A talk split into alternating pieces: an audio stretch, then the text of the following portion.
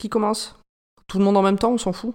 Allez, Ouais. je fais 3, 2, 1 et on fait tous Merci Quentin À un ou après un? Après 1. 3, 2. Merci Un. Quentin. Merci Quentin Merci Quentin Merci Voilà. Merci Quentin.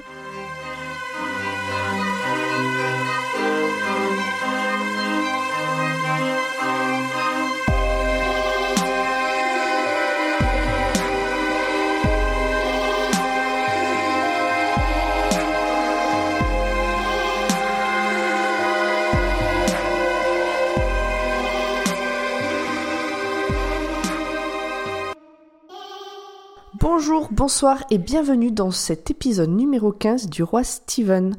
Comme d'habitude, avec moi aujourd'hui, il y a Emeric, Bonsoir. Bonjour. Émilie, Bonjour, bonsoir. Grand Poil, Bonsoir. Julien, Tu voulais pas finir par moi? Bonsoir. Urde Bonjour. et Julien. Ah, bonjour, bonsoir. Ça va? Tout le monde va bien? Ouais. Oui, et, et toi, Pomme? Oh bah ça va, on a entendu Émilie dire bonjour du premier coup ce coup-ci. Ceux qui nous, ceux qui suivent fois. savent que c'est une catastrophe à chaque fois. En plus de 10 épisodes, c'est la première fois. Je, je suis liquide. Et on a mis euh, toute la, la R&D de Podcut sur le, sur le sujet. hein. Ça c'est Clair. clair. Ouais, merci, merci Podcut. Ah c'est ça la force d'un label. Eh oui. Euh, Est-ce que vous avez quelque chose de particulier à dire en ce début d'épisode? Sinon, on attaque directement sur la présentation du livre. Eh ben, on est content de- d'être là. Je pense qu'on... Ouais, Ça fait, plaisir, ça fait toujours plaisir de- d'enregistrer tous ensemble. Ouais, et puis c'est l'été, mais ça va. et On n'est pas en ultra canicule, comme d'autres fois. Comme l'année dernière quand On a on, enregistrait. Comme au dernier Ouais. épisode où on a failli perdre Urde cuite à point. Eh bien là, vois-tu, j'ai une euh, euh, machin pour rendre l'air froid là, comment on dit Une euh, clim. Clim. Clim. climatiseur, une vraie clim. Donc ça Ah. va. Bon, c'est parfait. On y va? C'est parti. Emery, Lance-toi. c'est à toi. Alors.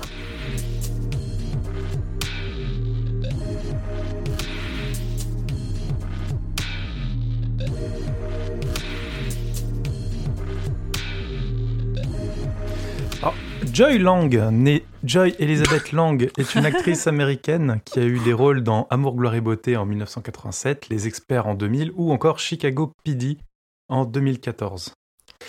Ah non, je crois que je me suis trompé, il y a une faute, c'est c'est Land, pas Lang. Tu t'es Ah. encore trompé, Ah.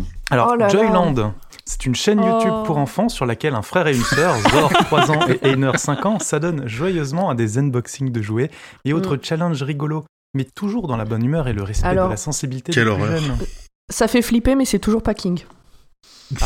Euh, alors, si je dis que Joyland, c'est un parc d'attractions euh, situé à Lahore, dans la région du Punjab au Pakistan. Euh, c'est un parc. Nope. qui Non, il y a encore de la marge. 1967. Non, toujours On pas. se rapproche. on se On On se rapproche. rapproche. Euh, si je vous dis que Joyland, c'est un roman euh, Oui. de Emily Schultz.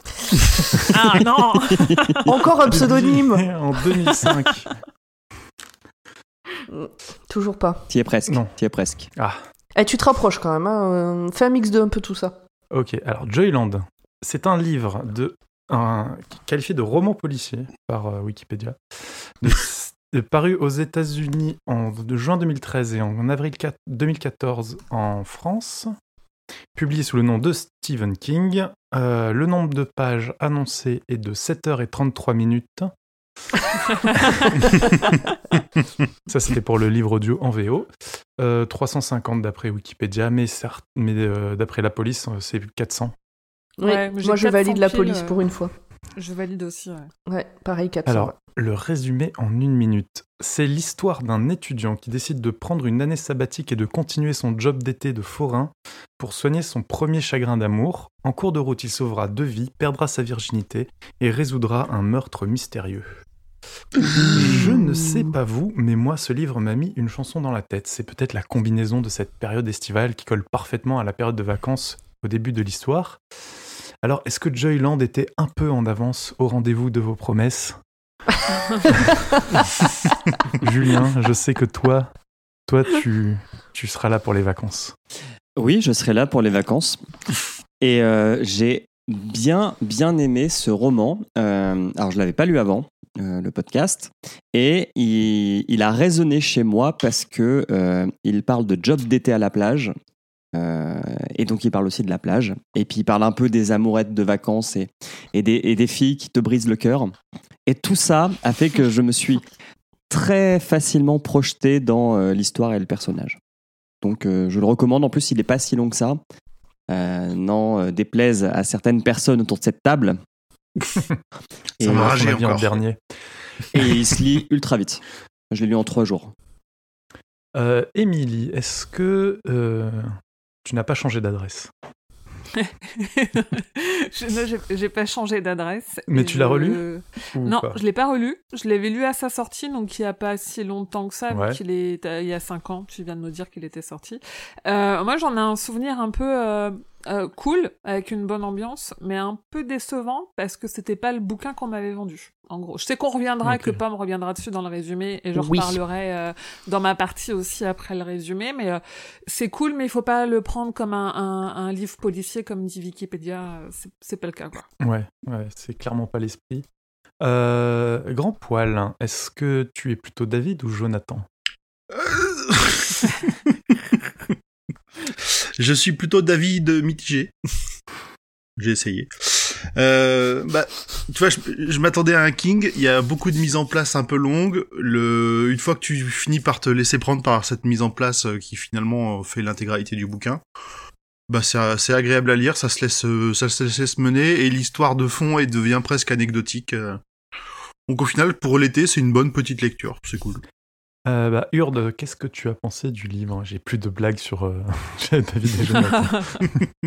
Moi, j'ai globalement aimé, euh, mais je classerais ça dans un, disons, un roman d'été, euh, quelque chose de tranquille, sans prise de tête. euh, Voilà, agréable en fait. Ok. C'est un petit peu l'impression que j'ai, c'est un, bouquin. c'est on est tellement, enfin, on sort du fléau. en sortant du fléau, ce bouquin m'a paru très léger, très euh, limite. C'est c'est une nouvelle par rapport à ce qu'on a, ce a lu avant.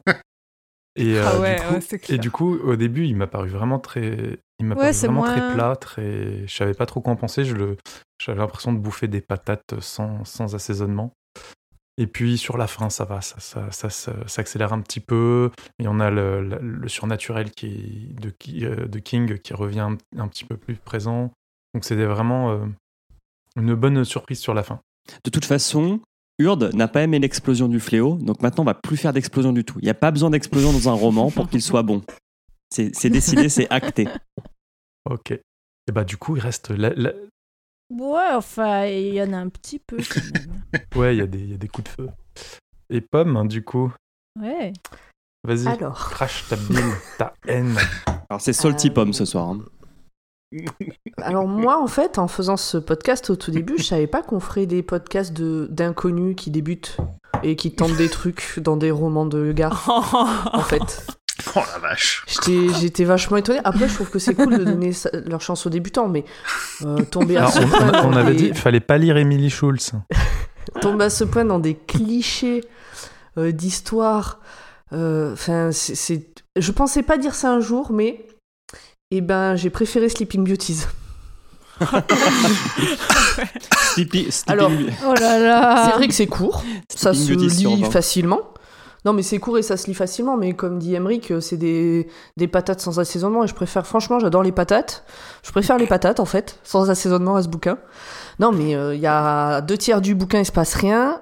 Comme d'hab, à la fin, il faut tout boucler. Et la manière dont c'est bouclé, c'est que des putains de clichés. C'est, enfin, c'est fou. C'est vraiment, en fait, quand j'ai dit au début, je savais pas qu'on donnait euh, la parole euh, à des jeunes auteurs. Il y a eu un moment où j'ai vraiment oublié que j'étais en train de lire un Stephen King et je, je trouvais ça nul. Il y a, pour moi, il n'y a rien à sauver dans ce bouquin. À part qu'il fait que 400 pages et que c'est écrit gros. Vous, vous me direz quand euh, Pomme a arrêté de donner son avis, parce que de toute façon, depuis qu'elle a, pas- qu'elle a refusé de lire ça, euh, j'écoute plus ce qu'elle dit. Peut-être ça manquait de sel, tes pommes de terre, mais t'es servi. Mais j'ai dit qu'à la je- fin, il y avait eu la surprise de trouver un morceau de beurre fondu euh, dans la purée. Ouais, ça aurait pu, mais je. Non mais arrête. euh, Et j'étais t'as- Franchement, quand ça je a rien voyais- à voir avec un roman de gare, quoi. Enfin. Bah, Enfin, ça a tout d'un roman de, de gare ou de plage où il se Non, passe. c'est un- en fait, c'est un on dirait roman qu'il a d'été, voulu quoi. faire. Il a voulu euh, parler d'une histoire d'amour, parler de job d'été, mettre un peu d'ambiance, un peu de fantastique, un peu de polar, euh, un peu de, de, de suspense, un peu de de- de- d'éclairs et Non. de tempêtes et tout ça Non, je pense mélangé qu'il dans voulait un juste shaker. raconter une histoire légère. Et c'est tout. sorti comme c'est sorti, mais c'est mal sorti en fait. euh. C'est c'est pas un grand king et pour moi ça, tu vois, c'est c'est un peu ce que je me disais, c'est que ça aurait sa place dans un limite dans- presque dans un recueil de nouvelles plutôt Oui. que euh, en standalone. Bah, Mais il ça- facilement. hein. C'est pas un grand sûr. king, mais c'est un grand rien. Non non non non. mais non, en fait, j'étais ultra jalouse de vous et quand vous avez commencé à faire les retours en disant ah c'est trop bien, je me régale et tout. Vraiment, j'étais envieuse de de comment vous avez perçu ce bouquin. Je vais essayer d'être pas trop euh, énervée pendant euh, le résumé. Je vous promets pas euh, d'y arriver. Et je pense que plus on va avancer dans l'histoire et Non, plus je vais va être un peu énervée. Mais non, ça va, ça va faire ressortir tout ce que tout ce que tu as pu ressentir et tu passeras une bonne nuit. Et après, tu utiliseras le livre pour caler un meuble. Notez que à la fin du fléau, j'étais tellement en colère que j'ai jeté à travers la pièce. Là, non. T'as juste rien quoi. Juste, euh, on reviendra sur la fin. Sur le dernier chapitre. Ok. Eh ben, je crois qu'on a fait le tour. Moi je suis On est dépité. bon hein. Ouais ouais. Bah, je suis désolée. Franchement, j'aurais aimé euh, l'aimer comme tu l'as aimé. Aurais aimé. Aimer comme on ne t'a jamais aimé. Bizarre hein. Moi, j'aime bien ça le petit peu. Alors, les pommes avec du sel, c'est pas très très bon. Avec du piment, ouais, mais avec du sel, bof. Bon vas-y. euh. Vous êtes, vous êtes prêts à m'entendre râler? Ouais bah de toute façon on va te muter au bout d'un moment. ouais. Lâche-toi. Youpi. Alors, c'est parti.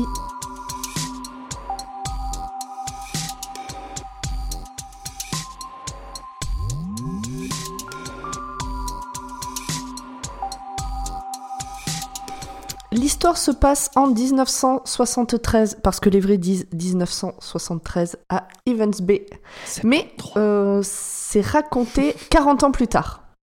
Et c'est raconté par jeu. À ce moment-là, on sait pas, euh, on connaît pas son nom. Il nous dit qu'il a une voiture, mais qu'il ne, tu- qu'il ne l'utilise pas pour aller à Joyland. Et au moment où j'ai noté cette phrase, j'étais quasi sûr que, en fait, on s'en foutait de cette info, et ben, c'est vrai. Bon, c'est juste qu'il va pas crever quoi. putain. Il va pas crever et il, a priori il va plutôt bien s'en sortir. Donc il s'agit de l'automne de son premier amour, apparemment aussi, Euh, mais c'est pas très sûr parce que bon, je sais pas, c'était pas très clair. Enfin une fois que j'ai eu lu toute l'histoire, je me suis bon, bref. Son premier amour c'était pas en automne, mais bon, bref, on avance. Notre héros s'appelle Devin Jones. C'est un puceau de 21 ans.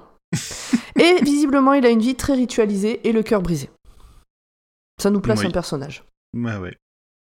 On- Celle qui Le, lui a- le narrateur commence déjà à nous faire des petits, juste des petits indices. euh, on- il parle de, de qu'il va rencontrer un petit garçon, une femme et un chien euh, sur la plage À très la rapidement. casquette. Un petit, un petit garçon à la casquette et au fauteuil roulant. Ça c'est dit dès le premier truc? Ah oui. Ouais. Dans les quatre premières pages, ça y est. Ok. Ah oui, les quatre premières pages, je suis à la fin de la première page là. Page 4. Mais c'est la première page du bouquin. Moi Parce qu'avant, il y, y a le titre et tout le bordel. Oui, oui, pareil. Bref. Celle qui lui a brisé le cœur, c'est Wendy. Est-ce qu'on va faire plus long que le fléau? Celle qui lui a brisé le cœur, c'est Wendy. Et en plus, elle n'a jamais voulu coucher. On découvre très rapidement que Dave est un sale type qui croit être galant de n'avoir jamais forcé sa meuf à baiser et qui pense aussi que les femmes n'aiment que les hommes pas galants. Alors, j'avoue que ça, pour un premier départ, j'ai noté un gros incel alerte. Et si vous voulez, je peux même vous faire la, la citation exacte de ce moment-là, Vas-y. qui est, euh, qui est aujourd'hui, ce que je sais, c'est que les mecs galants tirent rarement leurs crampes. Brodez ça sur un canevas et accrochez-le dans votre cuisine. Et donc, Ouais, c'est un vieux con, quoi. Ouais, Quand ça pose, euh, ça pose les bases. Quand il dit aujourd'hui ce que je sais, c'est-à-dire que c'est en 2013 ou 2012 et qu'il a plus de Mm. 60 ans. C'est Donc c'est plus le jeune homme con euh, qui connaît rien à la vie et qui se trompe, quoi. Non, c'est un, un vieux con. Ouais. Qui Exactement. connaît rien à la vie et qui se trompe quand même. Mais... euh, Il est juste vieux. Mais attendez, Pomme, elle, elle est salty. Euh, il a le droit d'être salty aussi. Hein. Euh, Ah, mais moi je respecte Écoute, les gens. il a les, il a les couilles bleues, il a les couilles bleues. hein, ça- exactement. Et c'est lourd. ça- C'est lourd. Ça pèse. Il y a des trous dans les caleçons et tout, euh, c'est bon. Bon, alors en plus d'avoir euh, le cœur brisé, euh, les couilles lourdes, etc., il en a marre de son job d'étudiant à la cantine de la fac. Et quand il voit une petite annonce pour bosser à Joyland, qui est un parc d'attractions, sur la côte, il accepte. Et il aurait pu refuser, on n'aurait pas eu l'histoire qui suit, et ça, ça aurait pas été mal. Ouais, alors euh, on a le petit côté euh, c'est du hasard avec quand même une annonce écrite en gros avec marqué travailler plus près du ciel.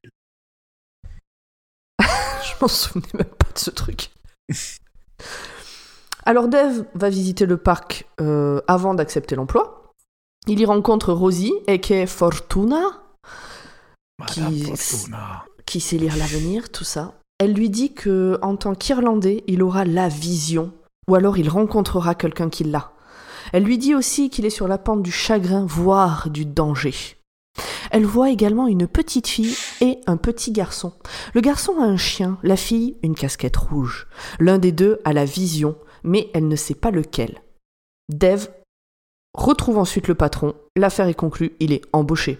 En même temps, ok, quand ça on va super un vite. truc comme ça, Ouais, là, ça va vite, mais. En même euh, temps, c'est alors- pour un job alors- de- d'été de larbin. euh, non, non, ce que je veux dire, c'est euh, que dé- déjà avant, on a appris que ça, pourquoi est-ce qu'il était aussi euh, frustré, c'est que sa copine actuelle ne veut pas coucher avec lui, mais qu'il nous fait comprendre clairement qu'elle était déjà en train de, qu'il y avait potentiellement une forte chance qu'elle soit déjà en train de le tromper avec un autre.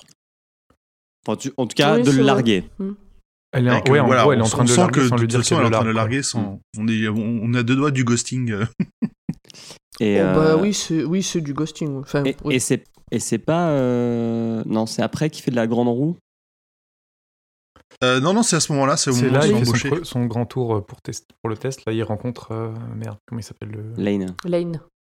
Il rencontre Lane, il voit oui, le chien gentil, le- la mascotte, La mascotte, de Joyland. ouais. Et puis je crois qu'on lui parle déjà de parler de porter la fourrure à ce moment-là Ouais, ouais. On Mm, ne sait pas oui, ce que ça en veut dire encore. Mais enfin, Oui. bon, on s'en, doute très fort quand même. C'était On pas, ne sait pas ce que ça veut dire. c'est pas très subtil. non et puis enfin je sais pas euh, le parc il est enfin je sais pas c'est bien décrit quoi donc le parc vu que c'est pas encore l'été euh, euh, en gros c'est moi je me, je me suis euh, projeté dans euh, à côté de chez moi à Caen il y a un truc qui s'appelle Festiland et à côté de Dijon il y a un truc qui s'appelle Niglouland Nigoland. Nigoland, je comprends pas ce nom. Ouais, mais c'est pas un parc d'attractions Nigloland. Bah, franchement, je pense que Joyland, c'est Niglouland. Dans Non. le délire, c'est pareil. hein. mais non C'est juste que t'as la plage en plus. Hein. Mais euh, sinon, c'est le même délire. Et, et du coup, comme c'est avant la forte saison, bah, il y a la moitié des stands qui sont fermés. Euh, mais mais l'ambiance lui plaît, quoi. Je ne lis pas ça dans ton résumé. Je ne lis pas que le garçon tombe amoureux du lieu déjà. Bah, il a- je dis qu'il accepte de suite. Et notamment de, la, de la, la grande roue qui est la Carolina Spin. Mm. L'attraction la plus, Exactement. la, la plus imposante de, de Joyland. Voilà, sachant qu'en plus, c'est un parc qui est euh, géré par des forains et pas par des multinationales. Euh, je sais pas si c'est là qu'on en, parle, qu'on en parlera, mais euh, il y a encore cette dichotomie entre euh, les forains un peu moins itinérants euh, qui restent euh, sur place, même si les la forains de forains. Les forains de chez Ah, forains. Alors, les forains de chez forains, c'est ceux qui sont nés forains. Mais en gros, tu as des parcs euh, qui font les fortes saisons et après, les forains vont dans le sud pour euh, faire des, des fêtes itinérantes. Et, euh, et on n'arrête pas de dire que Joyland, c'est pas Disneyland, quoi. Mm. C'est un peu plus authentique. Il y a une Mais qui va se, on, on sent qu'il va se faire bouffer par Disneyland et compagnie. Le fun avant tout. On vend du bonheur. Exactement. Et donc, en sortant du parc. J'ai l'impression que ça Ouais, fait deux pas- heures qu'on fait le podcast au vu le débit de Pomme. Voilà, saoulais. trop de trucs là, faut qu'on avance. Fou. Avant de sortir du parc, donc, Dave tombe sur Lane. Euh, donc, c'est à ce moment-là qu'il y a la grande roue, machin et tout le bordel. Un des employés. Mais non, mais c'est là lui- où il se dit qu'il va. il- c'est- C'est c'est la grande roue qui lui dit c'est le bon, j'ai fait le bon choix. Oui. Et donc, il croise Lane, qui est le chef de la grande roue. Et qui lui conseille d'aller voir Emmeline Shoplow pour un logement, de ne pas croire ce que raconte Rosie la gypsy et lui souhaite de voir le vrai fantôme de la jeune femme dans la maison hantée. Et là, moi, à ce moment-là, je me suis dit, ouh, ça va être bien, ça va me rappeler l'époque où je lisais Chair de poule quand j'étais gamine et que j'adorais ça. Mhm. À ce moment-là, j'étais convaincue. J'avoue que ces débuts, ça faisait très. Alors, c'était un peu cliché, mais ça faisait très, euh, comment dire, roman un peu d'horreur euh, classique, mais qui pouvait être sympa d'avoir une, un twist à la King dessus, quoi. Complètement. Moi, au Ah, c'est pour ça que le, c'est pour ça que le, le, le début était intéressant même si classique et euh, la suite va être un peu euh, enfin Va prendre va un autre chemin. de- complètement ouais et Mais du coup, tenir la mais, distance. moi j'étais un peu perdu quoi C'est ça, on nous a promis un écrasé de pommes de terre à l'huile d'olive et on a une purée de mousseline. euh. Mais que dalle. T'as le sel a détruit tes tanins et ta langue et ton goût. Bon, allez, on avance parce que sinon on va faire 4 heures encore sur ce truc-là. Donc Dev suit les conseils de, de Lane. Et il va rencontrer sa future logeuse sur le champ. Elle lui propose une chambre avec vue sur l'océan. Il accepte et il espère y amener sa meuf et faire ça, comme il dit. Ouais. Euh, moi dès, dès le départ je l'ai bien aimé euh, la sa logeuse elle a l'air d'avoir un caractère bien trempé euh, elle, elle elle a des manières mais euh, elle se comment dire Non, non, c'est bon. ah Elle est un peu en mode passif-agressif quand même. Hein. ouais un petit peu Ouais, mais elle, Elle a l'air sympa. Elle a l'air Elle sympa. m'a rappelé la logeuse de Sherlock Holmes et Watson. En un peu plus moins, euh, en un peu moins euh, bête. a un peu plus avec chien quand même euh. Ah mais elle a des bonnes répliques, hein, la logeuse de. oui oui ah, ah oui oui Enfin ça dépend des versions, mais. Mais elle a du franc parler et plusieurs et dans le j'ai noté aussi qu'il y avait de, de- déjà dans sur ces euh, cette dizaine de pages là plusieurs références à Dickens. Qu'il y avait plusieurs fois il donne un air dickensien à ce qu'il voit. Euh. Je Ah pas oui, c'est vrai, Dickens, pas fait je saurais pas je saurais pas aller beaucoup plus loin que ça là-dessus mais euh, En fait, c'est vous, c'est toi qui aurais dû faire le résumé de ce bouquin. bah non bah non. Sinon moi je résume et vous dites plus rien. C'est vrai. Oui, j'avoue, ça prendrait 8 heures. euh. Autant Donc, vous le dire directement, pas- je vous le lis directement, tout va bien. Une fois qu'il a accepté la chambre, on va avancer. Une fois qu'il a accepté la chambre, Madame Choplot lui propose une soupe qu'il accepte et il en profite pour lui demander si la maison hantée l'est pour de vrai. Alors c'est la maison de l'horreur, le, le parc enfin la- l'attraction euh, de Joyland. Et est-ce qu'elle est vraiment hantée? Et alors tout ce qu'elle peut dire, c'est qu'il y a bien eu une histoire de meurtre liée à cette maison. C'est ça. Oui. Et il y a, euh, elle, elle est pas fan des ragots, mais elle les connaît quand même. Et d'ailleurs, elle va tout lui raconter. Alors là, prenez des notes.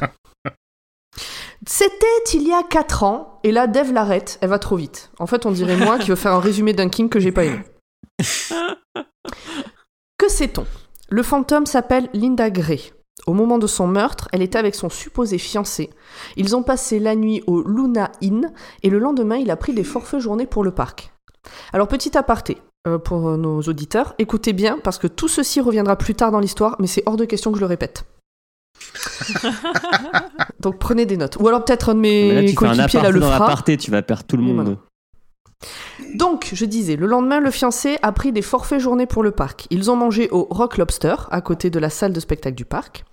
Ensuite, ils sont allés à la Carolina Spin, a.k.a. la Grand Roue, idéal pour la digestion.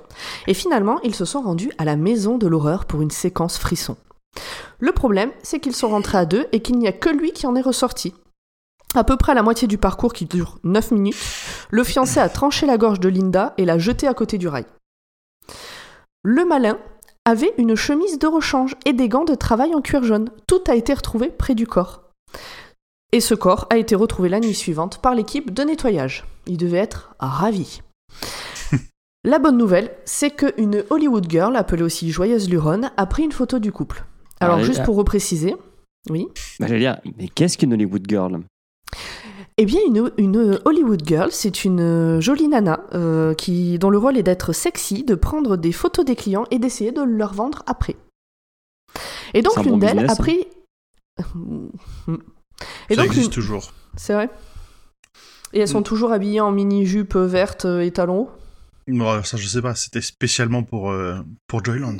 D'accord. Donc l'une d'elles a pris Linda et le fiancé assassin en photo dans la journée, mais elle a eu peur de lui quand elle a voulu vendre le cliché.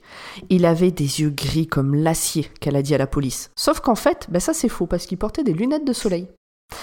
Et là, je ferai une passe, euh, enfin, je passerai rapidement sur les remarques sexistes des deux protagonistes. hein. Il y a tout un truc sur le fait qu'en gros elles sont jolies mais connes, je sais plus exactement, mais c'était dans ce goût-là. Ah ouais? Ouais, genre elle a voulu faire son intéressante, machin, ah bah Ah. vous savez comment elles sont. euh. Ok. Et donc là on arrive au point 3 culottes Oh, wow. Les agents de nettoyage en trouvent régulièrement dans les parcs d'attractions. Voilà, c'était le point culotte du roman. Ouais, bah alors, sachant que ça peut paraître étrange qu'on retrouve la nana que le lendemain, en fait, faut se dire que bah, il fait ultra sombre. Donc, euh, Et c'est si la maison mec- de l'horreur, donc Même un corps, Bon. c'est pas forcément. Exactement. Et ça pouvait faire partie du décor. Tant qu'il n'y a pas d'odeur, tu te rends pas compte. Euh, on en revient aux photos euh, qu'a pris la- qu'a prise euh, le l'Hollywood Girl. Reprends. Girl. Revenons-en aux photos. Alors on ne distingue pas le visage, on ne distingue le visage du tueur sur aucune d'elles, parce que il est malin le plaisantin. Tout ce qu'on sait, c'est qu'il est blond et qu'il a un tatouage sur la main, une tête de rapace, plus exactement. Et croyez-moi, des infos sans intérêt, il y en a vraiment beaucoup sur ces 400 pages, mais celle-là, elle a son importance. T'as entendu parler du fusil de. Tchekhov C'est-à-dire. La préparation paiement, quoi. Ah oui, Pour oui, résumer. totalement. Mais celle-là, elle a son importance. Dev pose enfin la seule vraie bonne question qu'on attend tous. Est-ce que Madame Choplow pense que le fantôme de Linda est dans le manège? Je sais pas, qu'a répond la vieille. Super, merci. À demain. en tout cas, des employés disent que oui. Ils ont même donné des détails que la presse n'a jamais divulgués. Donc Linda a été vue suppliante sur le bord des rails. À ce moment-là, la température a chuté, puis elle a disparu. Et même que c'est un inspecteur de sécurité qui l'a dit. Alors, hein, bon, on revient pas dessus. Info supplémentaire, il y a eu d'autres meurtres similaires dans d'autres États. Et alors, à ce moment-là, il y a une petite phrase intéressante que j'ai notée au passage parce que je- elle me parle. Euh, King écrit S'agissant du passé, on écrit tous de la fiction. Est-ce que vous voulez qu'on en parle? Non, mais par ça a contre, été prouvé que les, que les souvenirs de tous, euh, enfin qu'on on n'a pas un- des souvenirs nets et précis, que c'est impossible quasiment. euh. On déforme Ah bah nos oui. souvenirs. Oui. Ouais. Forcément.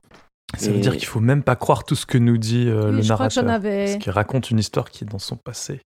Exactement. C'est son point de vue en plus. Oui, je crois qu'on en avait, on en avait déjà parlé. Il y a eu des recherches qui disent que t'as, hum, que tout ce qui t'est arrivé, en fait, le, le, le cerveau il oublie et il remplace des trucs pour que ça donne quelque chose de cohérent. Donc en fait, nos souvenirs, c'est euh, genre la moitié du bullshit, quoi. est-ce que t'as pas dit aussi, c'est que le, le tueur n'a pas été retrouvé Euh, oui, c'est vrai. Je pensais que c'était clair, mais t'as raison, je l'ai pas dit. Et donc le tueur n'a pas été retrouvé. Tintin, mais si, j'ai dit que- Si, j'ai dit que tout ce qu'on savait du tueur, c'est qu'il était blond et qu'il avait un tatouage sur la main. S'il avait été retrouvé, on en saurait plus. Bref. Suite à tout ça, Dave essaie de contacter Wendy, mais n'y arrive pas de suite. Et quand il finit par la voir, il a l'impression qu'elle est un peu distante. Effectivement, il avait raison. Il nous confie qu'après leur séparation, il a souvent pensé à la chanson des Beatles qui commence par Je préfère te savoir. Non, je- attends, c'est quoi merde, j'ai oublié un mot là. Bah, c'est te savoir morte ou. euh, Ouais. Je préférerais te savoir morte, fillette, plutôt qu'avec un autre homme. Et puis après, il se mettait à penser au gars qui a tué Linda Gray. Et non, mais bah, jusque-là, il est, il est sympathique ce mec. Hein. y a je- pas de non, je l'aime pas. Ah, c'est bon, euh, il- c'est son premier vrai amour, il s'est fait larguer, il le vit mal. euh. Il Avant aurait pu écrire sale sa pute, mort, ça serait euh, devenu un rappeur. Bah non, bah il est devenu, euh, il, est, il est devenu plagiste à Joyland quoi. Enfin, Certes. Donc là, on a un chapitre entier sur la dernière fois que Wendy a branlé Dave. Et bon, je vais pas détailler parce que ça avait vraiment aucun intérêt. ah Avançons. non, Ah, Ah, vas-y, je t'écoute. c'est juste que ça l'a. Ils pensaient le faire avant qu'ils partent chacun de leur côté. Parce qu'en fait, quand tu dis qu'il essaie de recontacter Dave, mais euh, c'est quand il est encore euh, dans la ville de Joyland Non, ou il, est, ou il est déjà en train Euh, de repartir il. Non, non, c'est avant qu'il rentre, justement. D'accord. Mais en gros, ils vont se revoir une fois et puis lui il va penser le faire, ils vont pas le faire. Et donc il explique que euh, elle le tient euh, pas en haleine, mais elle le- comment dire? Par les couilles. Elle le tient par les couilles au sens propre et au figuré, en, en le branlant à travers ses, ses fringues, ce qui est dégueulasse. Ne faites pas ça chez vous. Voilà, donc c'est bien ce que j'avais dit, ça n'avait aucun intérêt. bien. C'est c'est dans ce passage où il y a une petite référence à Cthulhu. euh, le professeur, je- en fait, il se, il se retrouve dans un, dans, dans le sous-sol, dans un, à côté du bureau d'un professeur qui a l'air d'avoir des, des goûts assez éclectiques. Il a notamment écrit une thèse sur la poésie primitive de Cthulhu.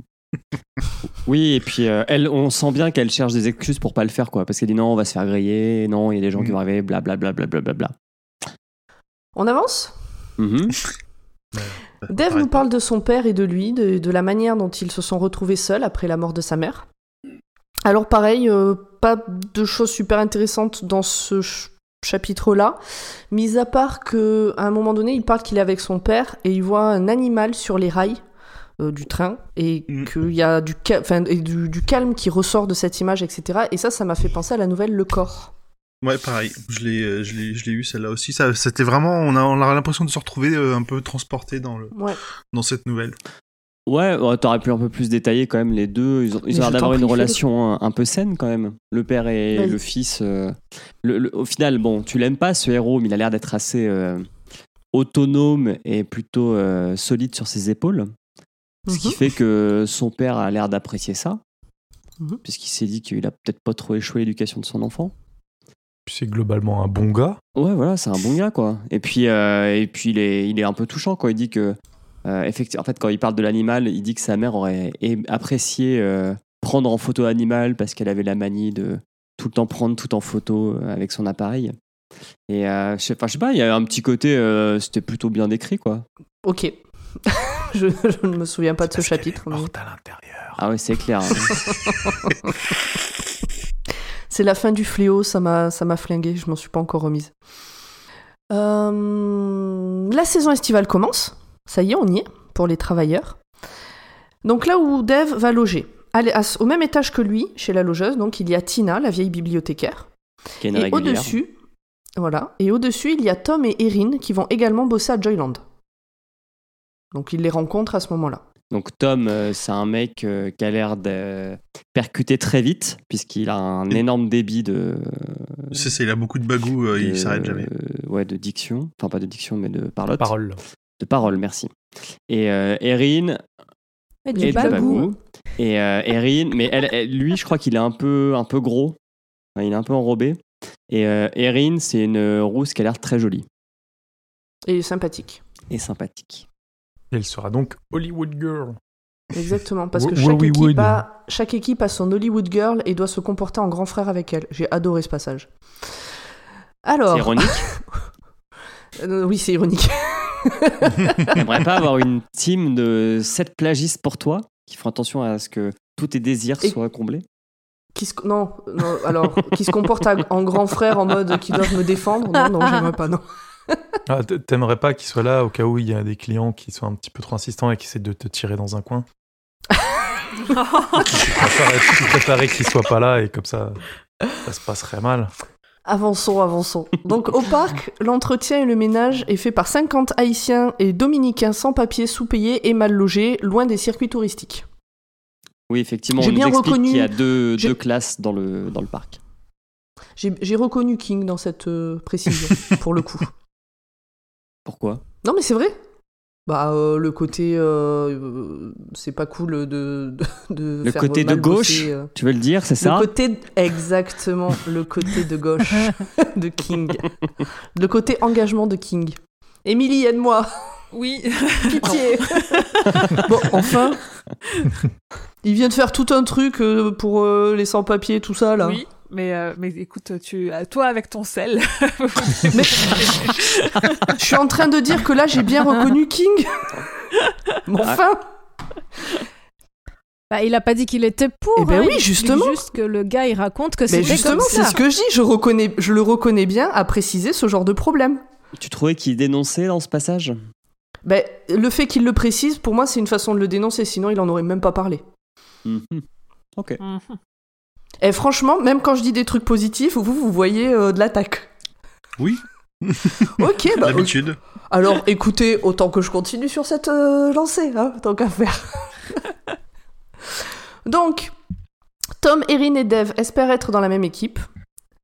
Et le soir avant le premier jour, Madame Choplow leur amène du champagne pour trinquer à cette nouvelle saison, comme elle a l'habitude de faire chaque année. Ouais, alors on a un petit point, c'est pas du mouette quand même. hein. Moi, je serais déçu aussi, hein, comme Tom. C'est pas du mouette, et je crois que c'est un nom qui est même pas Du français, mouette. en fait. J'ai pas, je suis pas allé chercher, mais euh, ça m'évoquait rien. Ouais, c'est du Non, crémant d'Alsace, quoi. Ouais, c'est de la méthode champenoise. Erin a l'air charmée par Tom, et d'ailleurs, à la fin de l'été, ils seront en couple. Ah, spoiler Ah bah, c'est écrit à ce moment-là. du Oui, livre, bah, il spoil quand même. Ah bah, King, il spoil toujours la fin de ses ouais. bouquins. euh. En faisant le trajet ce premier jour, la troupe s'arrête devant une bicoque verte fort cossue pour se demander quel type de personne vit là. Comme Alors, tout toi, le livre est fait de préparation paiement, on aura une réponse à cette question. Ne vous Ah. inquiétez pas. Donc, en fait, ce qu'il faut préciser, c'est que la logeuse, euh, c'est en gros la chambre d'hôte la plus proche de Joyland. Donc, ils n'ont pas besoin de prendre la voiture pour y aller. Et à la Il place, passe par la plage. ils, placent- ils passent par la plage. Et euh, Ça a son importance. totalement, puisque euh, si vous connaissez Trouville en Normandie, c'est un peu pareil. C'est-à-dire que, en fait, sur le bord, il y a les, les fameuses planches. Et sur le bord de plage, il y a plein de villas en fait qui appartiennent aux gens riches. Et du coup, bah, Joyland, enfin le, je sais- comment elle s'appelle d'ailleurs la ville de Joyland? Euh, Parce qu'on l'a Bon, pas je l'ai dit, dit mais, au début. hein. mais, C'est euh, Lahore au Punjab, dans le Pakistan. C'est Evans Bay. Ok, Evans Bay. D'ailleurs, c'est pas dans, c'est pas dans le Maine, c'est en Caroline du Nord ou du Sud, je sais plus. Du C'est- Nord. Du Nord. Moi, je crois. Et, euh, et, et ce qui fait qu'en fait, pendant tout ce trajet-là, ils ont 20 minutes, parce que ça prend à peu près 20 minutes, pour parler, marcher sur le sable, les pieds dans l'eau. Je vous laisse finir la chanson. et euh, et, et c'est quand même vachement plus agréable que d'aller au taf en voiture, quoi. Bon, carrément. Et ben, faut le dire.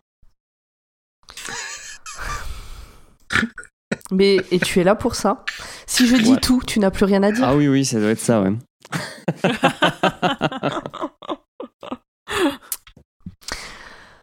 Donc Dave nous dit que bientôt Annie et Mike Ross viendront s'installer là et que ça aura de l'importance dans sa vie en octobre. Bon là on est début juin donc on a un peu de temps. Mais là, on peut déjà se de- dire, est-ce que ce sont les gens dont la, la femme de Bonaventure a parlé Alors moi je pensais que c'était un couple à ce moment-là. Donc euh, je les voyais pas du tout euh, dans le, le- la femme de Bonaventure. Que- Qu'est-ce qu'elle a rien dit sur un couple? Ok. Non? Je sais pas. Non, non, je Mhm. pareil.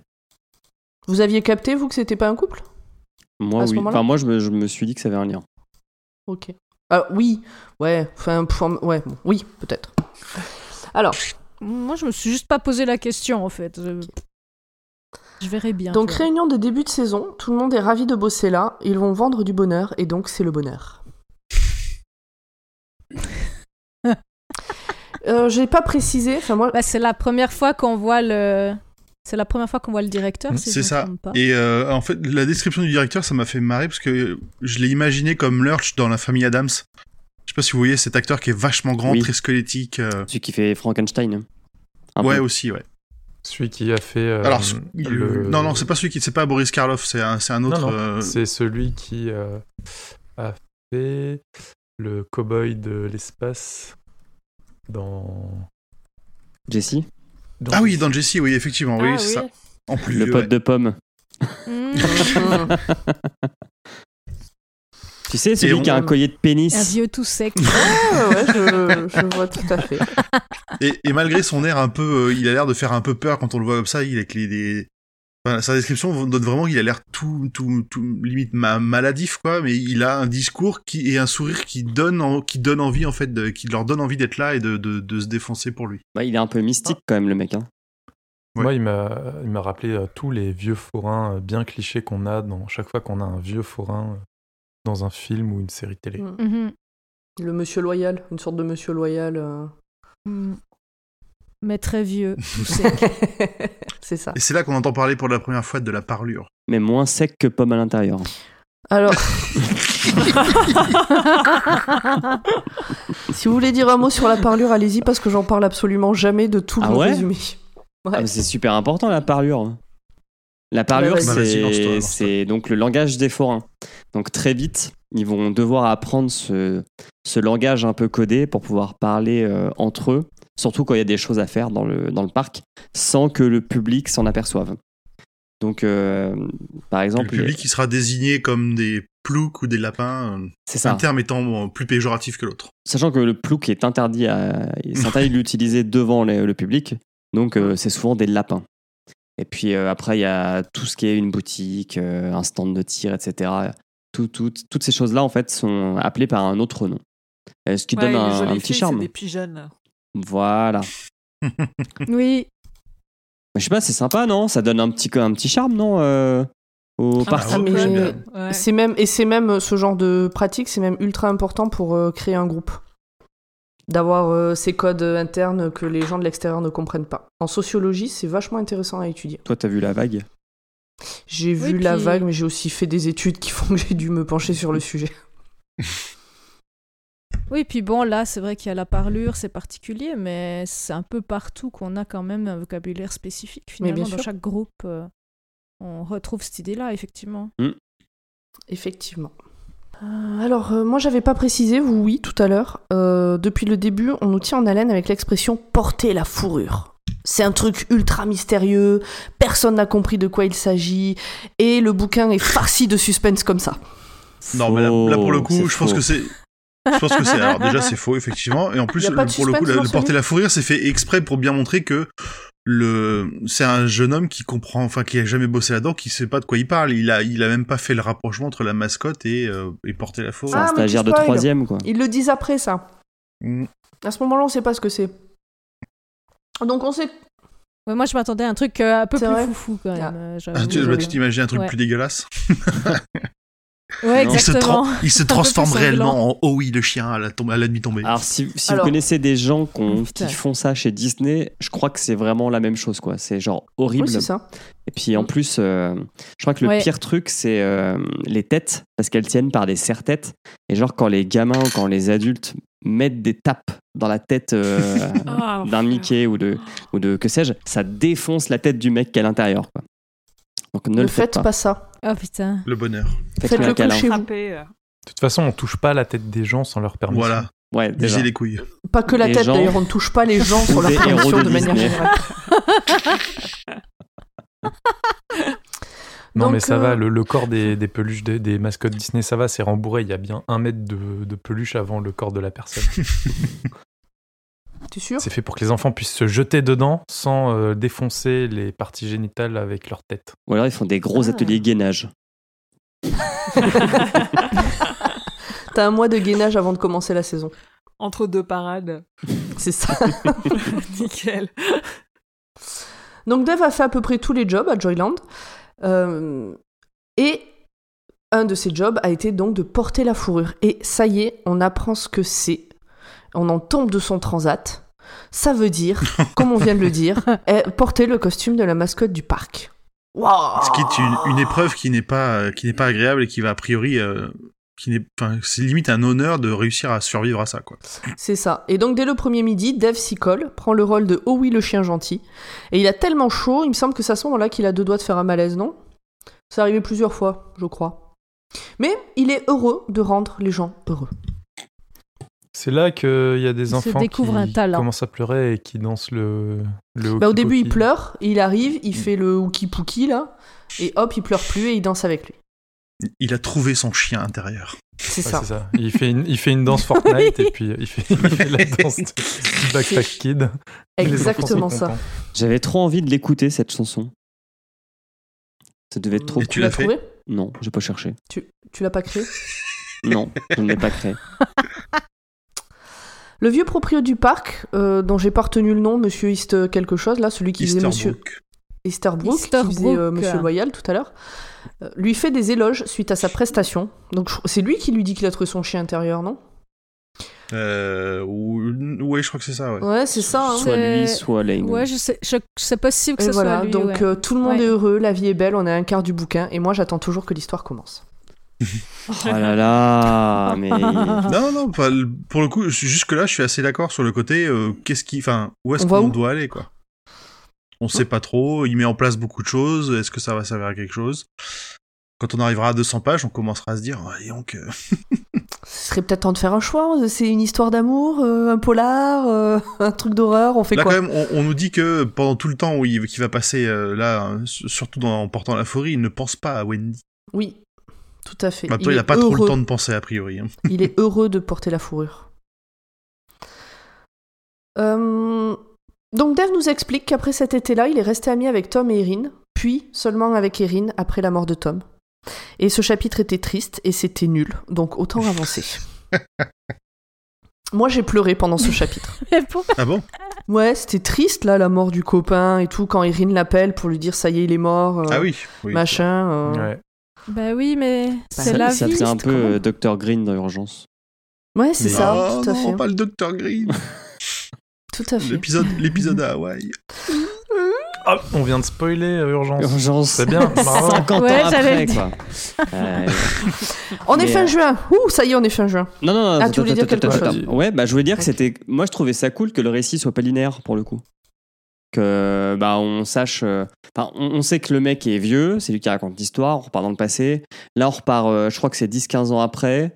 Euh, bon, après, il y a des trucs un peu inutiles sur Erin, mais déjà savoir qu'ils vont finir ensemble, qu'il va malheureusement mourir, etc. Bah, Ils vont, ils vont être mariés 18 ans et après Tom va mourir. et il, et il n'assistera même pas à son enterrement. Je Et crois. tome. Euh, Moi, j'ai, moi, j'ai trouvé ça bien parce que c'est vraiment quelqu'un qui te raconte une histoire. Puis quand tu racontes une histoire, tu fais toujours des espèces de petites ellipses comme ça. Donc ça me semblait Ah assez oui, logique finalement. Et comment ça m'a pas gêné Yep. On est fin juin. Et Dave a enfin compris que Wendy et lui, c'est fini. Elle lui envoie quand même une lettre de rupture, hein, histoire de dire que, bon, quand même, elle a fait quelque chose. Et elle lui précise que son nouveau mec est génial et qu'elle pourra lui présenter à la rentrée. J'ai trouvé ça fabuleux. Ah tu ouais, verras, putain, tu vas c'est bien l'aimer. euh, C'est. euh, C'était assez Et improbable. après, c'est Dave qui est un sale type. Alors, Dave est un sale type, mais Wendy est une connasse. L'un n'empêche pas l'autre. Jusqu'à présent, C'est euh, il, y en a, il y en a un, il a jamais fait de truc de salaud. C'est juste qu'il a des. Euh, Il c'est a eu des réflexions, il a juste des aucune réflexions peu- Hmm. et il a aucune expérience et il en tire, euh, il a des conclusions euh, qu'il en- qui, qui peut en tirer. Mm, Ouais. Alors, donc. Ok, donc on juge, on juge, on juge pas sur les actes. Bah. C'est-à-dire qu'on a un mec de 60 balais qui dit que euh, il aurait pas dû être galant, quoi. Et que c'est être galant Ah, que de pas forcer sa meuf de ba- à baiser. Ça, c'est ça, c'est quand il avait 21 ans, il savait rien. Ouais, mais quand il le dit, il en a 60. Ah, mais c'est un, un vieux fou. Et puis même. Donc, le soir où il a lu cette lettre, euh, il est allé sur la plage avec des bières, euh, avec euh, l'idée de, trop picoler. Voilà. Mais Erin et Tom l'ont rejoint pour le soutenir. Bref, le gars va mal et on peut le comprendre. Mais moi, je non, m'ennuie. c'était encore, euh, encore une fois, c'était un moment sympa avec une bonne description. On voit la relation qui s'est construite euh, entre les, les différents personnages. Oui. Moi, je trouve, ces- je trouve ces passages, ils sont, ils sont sympas. Encore une fois, c'est, en fait, c'est un peu ce que tu dis là aussi, hein, c'est qu'on sait pas ce qu'il veut faire, on sait pas où il va, il pose beaucoup de choses. Hein on s'attend à ce que ça dégage, mais une fois que tu rentres dedans, ça a commencé à, moi, ça, ça part de là que ça a commencé un peu plus à me plaire et à me dire, ok, d'accord, je, je, faut pas, faut pas s'attendre à ce que l'histoire, l'espèce d'intrigue qu'il a posée au départ avance trop vite. Ce livre, il est ce qu'il raconte, une histoire d'un été.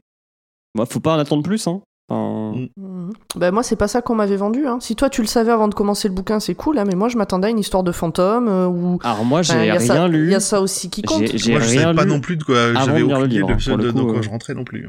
Franchement quand tu lis le résumé au dos du bouquin, tu t'attends à un truc euh, un peu plus punchy quoi. Ouais, de souvenirs. Ah oui, mais c'est les quatrièmes pas de couverture, c'est euh, fait pour vendre, hein. Pas. Non mais attendez, eh, je l'ai sous les yeux. Attends, je te, Vas-y. ouais, je te le lis. Les, cl- les clowns vous ont toujours fait un peu peur. Il n'y a pas de clown Non. dans ce livre. hein. L'atmosphère des fêtes foraines vous angoisse. Euh, je sais pas trop, il y a de l'angoisse. Alors, un petit conseil, ne vous aventurez pas sur une grande roue un soir d'orage. Et là, on a un spoiler sur la fin. Non, mais quand tu lis ça-. Quand tu lis ça, tu t'attends à cette histoire-là vraiment? Ouais, ok. Ok, je comprends qu'en ayant lu ça, tu peux être complètement euh, dégoûté de ce que tu lis Il par ne la faut suite. pas croire tout ce qu'on écrit, tout ce qu'on lit sur Internet et sur les livres. Ne sois Par pas exemple, ne croyez pas. Julien quand il vous dit que c'est bien. Voilà. Sur- sur- surtout un résumé qui n'est pas écrit par l'auteur du livre. Ouais, après, il a été. Enfin, je- j'en reparlerai tout à l'heure, mais il a été vendu comme ça. Et King lui-même a voulu que le livre soit publié chez Hardcase Crime, qui est euh, une maison d'édition aux États-Unis qui est spécialisée dans les livres policiers, à suspense, tout ça. Donc déjà rien que là, c'est euh, c'était pas cohérent en fait. Bah, non, il y a une. Donc ils l'ont vendu, ils l'ont mais- vendu comme un, un, un livre à suspense, et c'est pas le cas. Attends, il y a du ça- suspense, on sait pas ce que c'est la fourrure au début. Ça dépend. ça- non, mais ça dépend ce que vous mettez dans la case policier, quoi. Si dans la case policier, c'est il y a eu un meurtre et on veut savoir qui a tué euh, cette euh, Lara ou Laura, je sais plus, Laura. Bah, Linda. ça rentre dans la. Enfin, je suis désolé, ça coche la case, hein. Ouais, mais c'est en histoire de fond, en fait. Pour moi, Tu vois, ça- pour Vous le disiez tout à l'heure, le... vous aviez- le long de l'histoire, vous aviez oublié qu'il y avait une histoire de meurtre et qu'il fallait retrouver le meurtrier. Non. Ouais. Alors que normalement, le, le- un livre policier, le fil rouge, c'est euh, la recherche du meurtre. Enfin, du meurtrier. Et là, Mhm. c'est Enfin, on trop le on- cas, on- quoi. ouais. Il y, a- il y a plusieurs choses euh, au final. C'est difficile de, de le classer. Ouais, c'est bien le problème. c'est bien ce qu'on lui reproche. Ouais. Non, c'est que c'est pas un problème, c'est que ça a été, pour, pour certains, ça a été un peu mal vendu, en fait. Donc, Mhm. euh, malgré la tristesse et la fatigue, Dev se sent au top dans son boulot. Il est au taquet, il fait euh, Oh oui le chien euh, 20 fois par jour, ça lui plaît, c'est génial. Il rend les gens heureux, il est heureux. Mais le premier lundi de juillet, il déchante. Parce que ça fait un moment qu'il pleure et qu'il mange pas beaucoup. Du coup, il a beaucoup maigri. Parce qu'en plus, comme il fait souvent Oh oui le chien par, par 40 degrés, il perd beaucoup d'eau. Enfin voilà. Et donc, ça inquiète Rosie la gypsy et Lane. Et les deux l'attrapent et lui font promettre de se Et, bouger même, non, cul et même- de non, mais déjà, déjà même sa logeuse euh, s'inquiète de lui. En plus, il, il écoute que de la musique de dépressif. euh. Euh, il écoute euh, les Who. Non, euh, Ah oui, c'est euh, juste. il écoute les Doors et, et les Beatles, non? Et Pink Floyd et les Beatles. Les Pink Floyd. Voilà, donc euh, Non, les que- Doors, c'est sûr qu'il musiques écoute très joyeuses, surtout surtout pour une surtout pour une une vieille comme Madame Choplo, c'est pas Mm. Bah, il est au top euh, des années 70, quoi. C'est ça. Il est au top de la dépression dans les années 70. Ouais, il écoute, que, il écoute que des titres dépressifs. Oh là là Mais c'est pas une critique, c'est une Mais réalité. il a le droit, hein, je sais pas. Mais c'était pas contre vous, hein.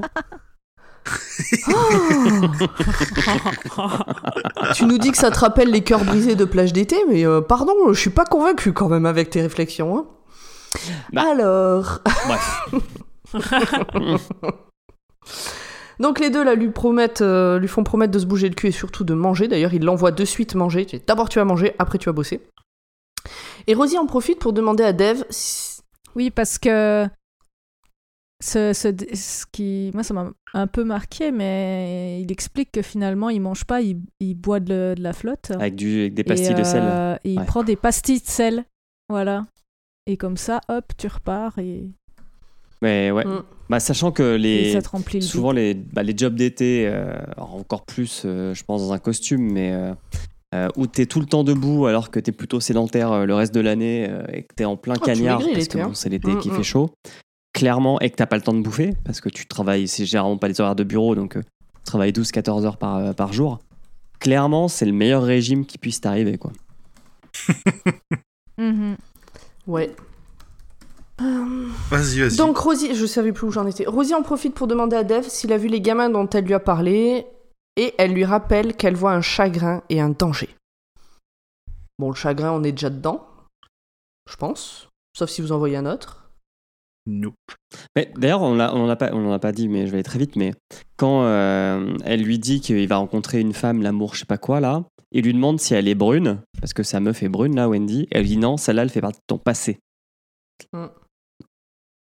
Ah oui. Donc ça sera Oui, une autre femme. Et c'est là qu'il se dit que bon, elle est pas complètement Mm. bullshit. Ou alors qu'elle est euh. très bonne déductrice. Mhm. Dev suit les conseils et tout va mieux. Il reprend un peu du poil de la bête. Le 4 juillet, d'ailleurs, il doit faire 10 fois 15 minutes de fourrure, et donc c'est le bonheur. Ou Parce presque. que le 4 juillet, c'est le jour férié aux États-Unis. C'est la fête nationale et Donc, donc, le parc est ultra blindé. Est-ce que vous vous souvenez de la gamine à casquette rouge dont Rosie a parlé et que j'évoquais là juste avant? La Oui. voilà qui rentre en scène. Enfin, l'histoire commence. Donc, Dave, il est en train de faire le guignol déguisé en chien. La Ouais, gamine bah, on en voit, est qu'au premier quart du bouquin, hein. faut pas non plus. euh, ou sur un Non, ça devrait 400 pages, commencer euh, page 6, Emmerich, ok Donc, Dave fait le guignol, déguisé en chien. La gamine le voit, court vers lui et avale de travers le hot dog qu'elle avait dans la bouche.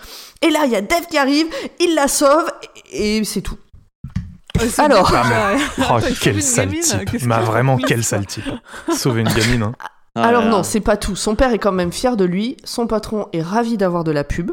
Il y a une conférence de presse, des séances de photos et tout le tout team. Et le père de la gamine veut filer du fric à Dave, mais il refuse. Ah, quel sale type, il Ah, refuse quel de l'argent. Oh Quel là sale là type. Alors, en plus, ça serait un mec il de refuse parce droite. qu'il se rend, il se rend, Il se rend compte que les parents ont l'air de, de pas, de pas rouler sur l'or et que ça, c'est une grosse somme que l'autre veut lui proposer. J'ai quand même besoin de... Ouais, Mais genre, lui, il a du pognon, quoi. Il est trop con. c'est ce que lui dit Tom. Mais c'est- C'est ce que lui dit sa pote, ouais, ouais ou Tom ou C'est Eric, ce que lui je dit sais Tom. plus, mais quand il lui dit, c'était là, mais ouais, Mais- mais, J'ai parce quand même besoin de ouais. votre avis. Vas-y. Parce que quand il refuse, il dit Rappelez-vous que je n'avais que 21 ans. Alors d'après vous, est-ce que ça veut dire qu'il était naïf et que plus tard il l'aurait accepté, le chèque? Ou est-ce que ça veut dire qu'il était déjà très honnête pour son âge? C'est-à-dire qu'il y a des naïfs. Comme quand t'as 20 ans et que Ouais, t'es naïf naïf. sur la vie, quoi. Donc ouais, donc c'est un con, quoi. En Bah cas, non, c'est 60. pas un con. C'est Bah, absolument pas un Si, con. parce que là, il fait une action que je trouve chouette. Mais euh, à 60 balais, il dit Bon, ouais, j'étais naïf. hein. Donc plus tard, il l'aurait Bah, accepté. il est lucide, rien eu à que je te foutre de savoir. euh, Il est pas con, il est lucide. Bah oui, parce qu'il a besoin d'argent en durs, même hein, temps. la euh. retraite aux États-Unis, tout ça. Eh, les soins de santé, on en parle Bah ouais. Hein Il regrette, hein, peut-être qu'il regrette de ne pas avoir cet argent, de ne pas l'avoir placé dans des subprimes. Dans des actions Apple, et qu'il serait riche maintenant Ouais, bon, euh, là, là, je rappelle quand même qu'il est en études, donc a priori, ça aurait été de l'argent qui lui aurait servi à genre. Oui, manger. parce qu'il roule pas sur l'or. On l'a on l'a au début, son père lui, ref- lui file Oui. de la thune. Il lui file 1000 balles. C'est- Il a besoin de file 1000 500 balles, et il lui c'est file quand 1000 même balles énorme. pour payer la logeuse. Alors Ouais. qu'il lui avait demandé que, je sais plus. euh, Ouais. que 500, je crois. Il voulait lui Ouais, mais demander comme 500. euh, il travaille et que sa scolarité ne coûte rien à son père, c'est pour ça qu'il lui donne 1000 plutôt que 500. Et, euh, et aussi, Tom euh, l'engueule parce que euh, lui, il est vraiment sur la paille pour le coup, Tom. Puisque c'est là où il va expliquer que pour se payer sa scolarité, il est obligé de faire les devoirs des autres, grosso merdo. Euh, ce qui fait qu'il peut se faire virer Ah à tout oui. moment pour, Mm. euh, pour se faire payer sa scolarité et qu'il a même pas de voiture. Donc à chaque fois qu'il a besoin d'emmener Erin, Tom emprunte la voiture de Dev. Et lui- pour lui, c'est inconcevable de refuser cet argent-là parce que il le dit, ça représente un semestre euh, de scolarité. Mais euh, Dev, il, il, roule pas sur l'or, mais il a besoin de rien d'autre, quoi. Il suffit euh, à, ce, à ce qu'il est, et puis euh, il a pas. Enfin, comme moi, je trouve qu'il est, il est loin d'être. euh, c'est pas un connard, quoi. Il se dit effectivement, ce père de famille il va avoir un deuxième enfant. Il vient juste de se lancer dans l'aventure entrepreneuriale. Ouais. Euh, c'est pas le moment de lui retirer de, de la thune oui. pour un coup du sort, quoi. Oui, bah, je suis d'accord avec toi. Donc c'est pas un Ce con. que je trouve dommage, c'est qu'ils disent que à 21 ans, il a fait cette action que moi je trouve très bien. Et que, en gros, il t'explique que plus tard, quand même, il aurait pas fait quoi. Il, il aurait pris les 500 balles. Il aurait peut-être plus réfléchi, on sait pas. Mais il est, c'est normal qu'ils disent qu'il est naïf à 21 ans, euh, surtout face au sujet de l'argent. C'est plutôt ça que j'ai compris aussi. euh, Ouais. Pas forcément qu'il l'aurait pris ou pas, mais que se serait posé plus de questions. L'été avance.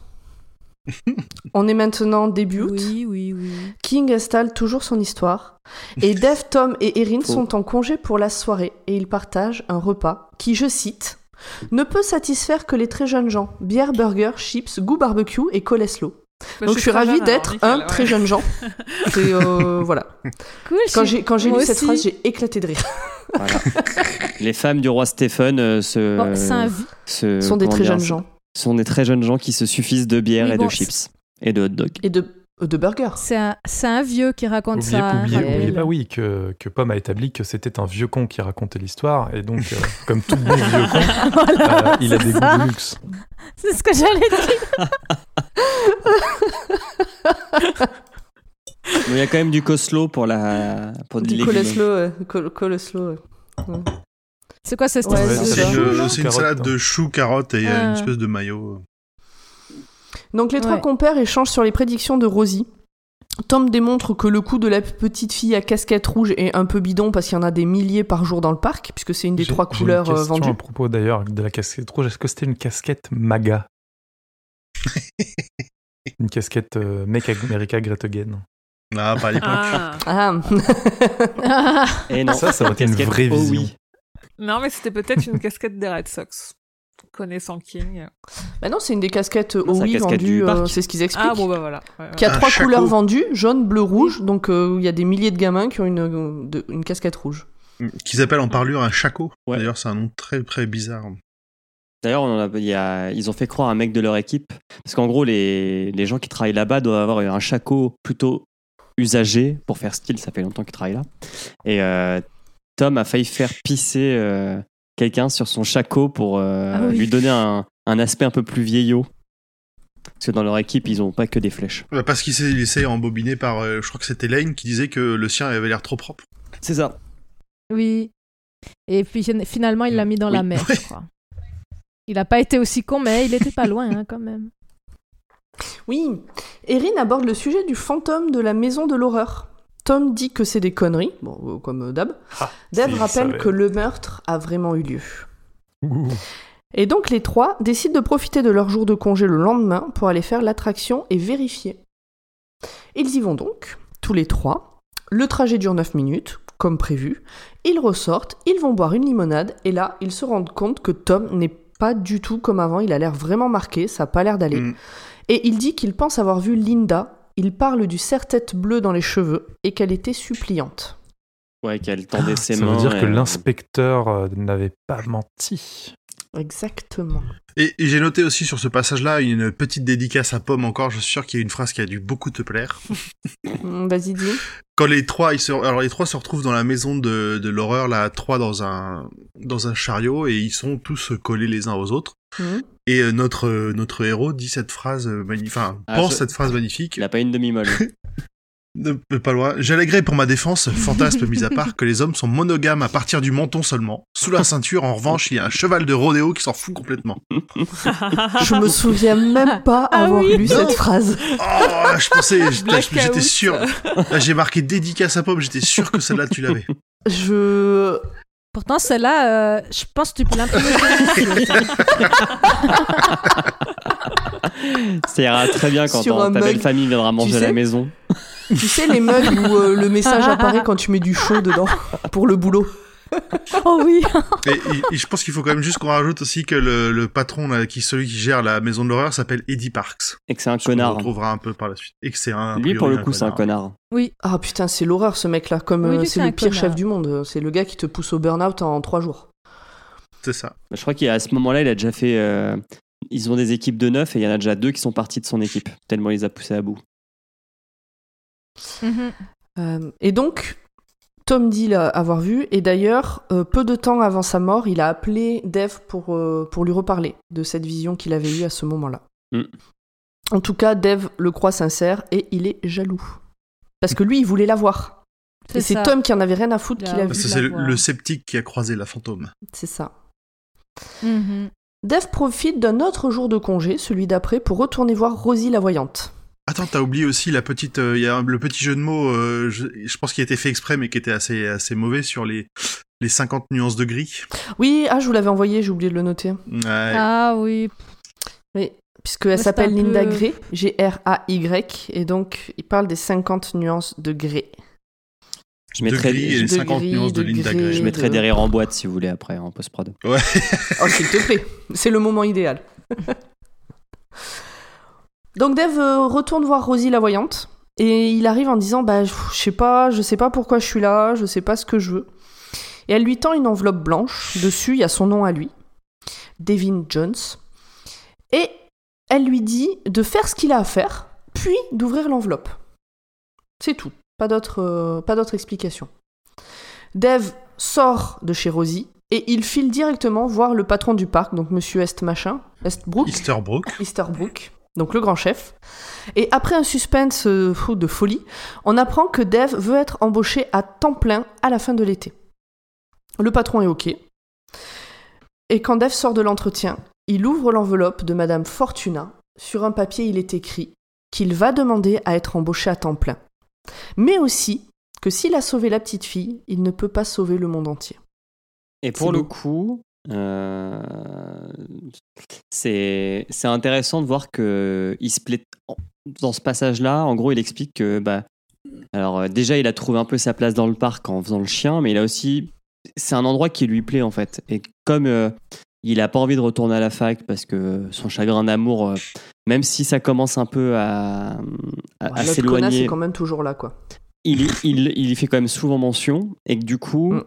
euh, premier du coup, euh, Non, le il y en a fait. eu, non, non, il y en a eu un tout au début. Ah, pardon. Je les note. tu fais des points et à la fin, tu nous diras qu'est-ce qu'on a fait le plus. Et en fait, euh, cette, euh, ce choix-là va l'aider aussi à passer à autre chose. Parce que tu as dit qu'il avait Mhm. beaucoup maigri, etc. Euh, Il y a d'une part le boulot, mais il y a aussi d'autre part la- le chagrin d'amour qui fait qu'il n'a pas la tête à manger non plus. Quoi. Ouais, c'est ça. C'est exactement Donc ça. il prend une décision raisonnée. Il veut pas retourner à la fac, mais il veut pas se tourner les pouces à déprimer, donc il demande à rester pour bosser. Mm. C'est un gars bien, hein C'est un gars bien. En plus, il sait qu'il pourra quand même retourner à la fac après parce qu'il a pris toutes ses précautions. C'est comme Oui, ça qu'il rassure son papa. Et oui, parce que son père lui dit mais tu vas perdre ta bourse. Et il lui dit que non.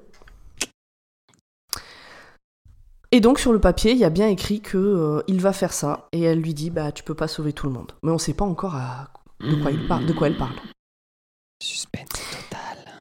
L'été touche à sa fin. Suspens. On verra plus tard. L'été touche à sa fin. Le dernier week-end est particulièrement chargé. Alors pareil, je dois vous avouer que l'été touche à sa fin alors qu'on en est à peine à la moitié du bouquin. Je me suis dit, putain, mais dans quoi il nous embarque encore? Bref. L'été touche à sa fin, le dernier week-end est particulièrement chargé, ce qui vaut un malaise à notre héros. Alors, euh, euh, nuance, cause de l'été la touche à sa fin, c'est pas la moitié du bouquin. euh, Mhm. C'est pas la moitié encore Un peu Ah moins non, on en est à peine à plus du quart. Mmh, Si ton livre fait 400 pages, Ah non, alors là, le nombre de pages que j'ai, c'est le e-book. le Ah. nombre de pages qui est annoncé. À chaque fois, au début d'un bouquin, avant qu'on commence à le lire, je vous dis que les notes, je les prends par rapport à tel e-book pour qu'on puisse être tous calés pareil si on en a besoin. Ouais, mais d'habitude, c'est des chapitres et là, c'est des nombres de pages. C'est pour ça que j'ai bien précisé. Moi, je me rappelle qu'on m'a fait le grief de ne pas mettre les chapitres pendant la partie 1 du fléau. T'avais rien mis du tout. ni pages, ni chapitres. Il n'y a pas de pire. chapitre dans ce bouquin. Oui, oui, Tu veux que je fasse oui, comment oui. Non, non, non, je parle à, je parle à Julien qui dit qu'il Ouais, je avait parle à rien Julien, mis. ouais. Et bah, Ah tu oui, aurais dû les- les créer et nous envoyer l'e-book modifié. Dans mon e-book, dans mon e-book, il y a 277 pages. Ok. Donc on n'est pas loin du milieu là quand même. Et donc, Mhm. page Donc. 122. Donc page 122, l'été touche à sa fin. C'est le dernier week-end. L'autre il fait un malaise à force parce que comme c'est le dernier week-end, c'est le labordé, je crois qu'ils appellent ça. Euh, il a trop fait le hockey pokey. C'est ça. Il a trop fait le hockey pokey déguisé en oh oui le chien gentil. Euh, Et- ouais. Eddie Mitchell le disait, pas de hockey pokey avant de faire les prières du soir. Et c'est le temps des adieux. Tom lui fait promettre de garder contact, ils échangent leurs adresses, leurs numéros de téléphone, leur Twitter, tout ça. Et le dernier jour est vraiment là. C'était Dev triste. raccompagne Erin. Il lui demande de lui Mhm. rendre un service quand elle sera à la fac, mais oh, encore un suspense, on ne sait pas de quoi il s'agit. Juste, on sait qu'elle a accepté. Et Oh elle non, lui roule une galoche. C'est ça, il lui roule une bonne galoche. Euh, si Tom n'avait pas été là, je t'aurais fait oublier cette maudite fille. Et il dit, mais Tom était là. Et elle dit, oui, Tom était là. On sent qu'elle est quand même amoureuse de Tom. Ah ouais, c'est mignon. Oui, c'est mignon. Les trois, ils ont Ouais. vraiment une bonne alchimie quand même. hein. Ouais. Ouais, non, non, mais carrément, ouais. Ouais, bon, moi je, roule pas des, pelles à mes potes, hein. enfin je sais pas. Oh, ça va, c'est des potes. mais euh. ils ont 20 ans, Urde bah, je sais pas.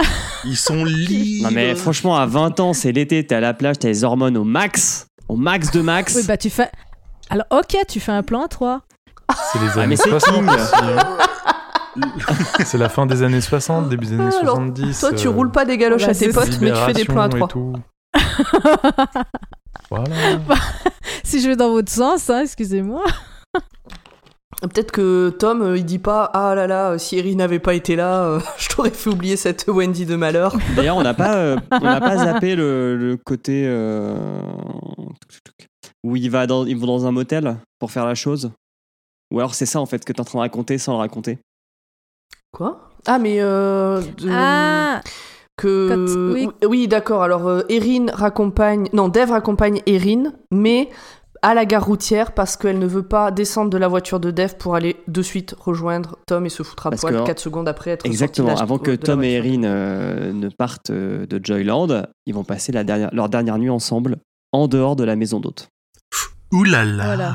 Parce qu'ils ne sont fait, pas dans la même veut, fac, euh, donc ils partent chacun vraiment de leur côté après. Hmm. En fait, il lui faut un peu de temps pour se laver les dents. Et on parle de Tom. On parle de Erin qui vient de rouler une galoche à Dev. Aïe aïe aïe aïe aïe. Allez, avance, chef. Ah non, sans oui, pitié. voilà l'arrivée de nos deux nouveaux protagonistes dans cette folle aventure. Annie et Mike Ross et Milo. En fait, ils sont trois. Milo, c'est le chien. Mike, c'est un gamin en fauteuil roulant. Annie, c'est sa mère. Milo, c'est le chien, un petit Jack Russell. Dev ne sait pas trop dire quand est-ce qu'ils sont rentrés dans la vie, dans, sa, sa vie. vie. mais un jour il a commencé à leur dire bonjour en passant devant eux, puisqu'ils habitent sur la grande maison verte sur le bord de la plage. La Donc, plus grande maison début. de la plage. Voilà. La vie s'écoule à Joyland. Dev fait son taf de forain, écoute de la musique de dépressif, va au cinéma et fait l'apprentissage de la solitude. C'est comme ça qu'il le présente. Mm. C'est un nom de code pour dire qu'il a fait plus ample connaissance avec sa main droite.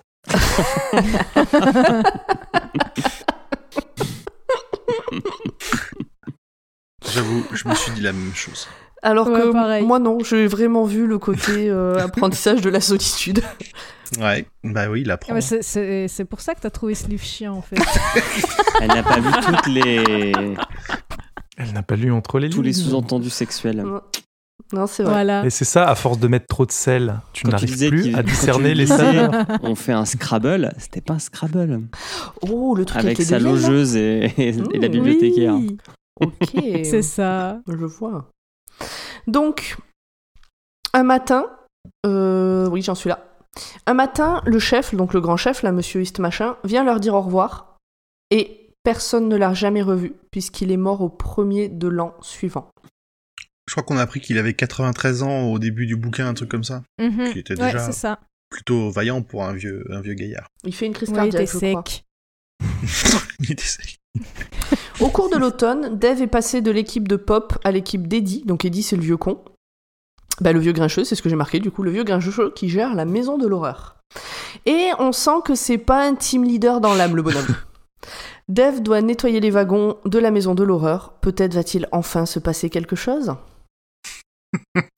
Quand Dave ressort de la maison de l'horreur tout crasseux d'avoir bien bossé, Eddie lui dit que c'est un bon à rien, lui demande s'il a vu le fantôme, confesse ne l'avoir jamais vu de euh, ne l'avoir jamais vu, puis l'envoie promener auprès de Lane qui a du boulot pour lui. Un gars bien, quoi. Eddie, on l'aime. Ouais, parce que lui, euh, il fait jamais rien. hein. Il Bah, dit, lui, c'est un euh, forain ça de a forain. jamais été nettoyé.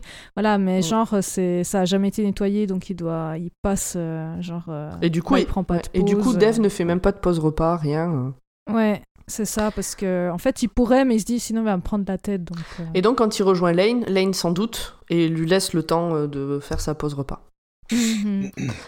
Une fois sa journée finie, Dave rentre chez lui par la plage, comme d'habitude, et il tombe sur Mike et Annie Ross qui essayent de faire du cerf-volant. Donc Mike euh, dans son fauteuil et Annie qui essaie de faire voler euh, le cerf-volant. Elle n'est pas très enchantée de le voir, mais, il arrive à lui, il y arrive à faire voler ce cerf-volant. Il propose son aide, Annie, elle est pas trop d'accord, Mike, il insiste. Dave attrape le truc, fait voler le cerf-volant, et surtout le fait voler par Mike. C'est Mike qui tient les commandes. La- sa mère, elle a l'air déjà ultra protectrice de. Oui, elle veut pas gamin. que qui que ce soit s'approche, euh, donne des faux espoirs, euh, etc. Mm. Le gamin est heureux, la maman l'est aussi. Elle se détend un peu, elle voit que son gamin est heureux et c'est ce qui compte. C'est un peu comme Sunny Delight, quoi. Les gamins l'adorent, les mères sont d'accord. Mais où va-t-il chercher tout ça? Voilà. Et puis bah là, du coup, ça se, on verra plus tard, mais ça se, ça s'accorde bien avec Dev. Et donc en plus, il nous explique qu'elle a un t-shirt plein de transpi, de transpi qui lui moule la poitrine. Alors bon, forcément, du coup, quand euh, elle propose demain, de, au moment où il passe, de prendre un petit déjeuner avec eux, bon bah, il dit oui.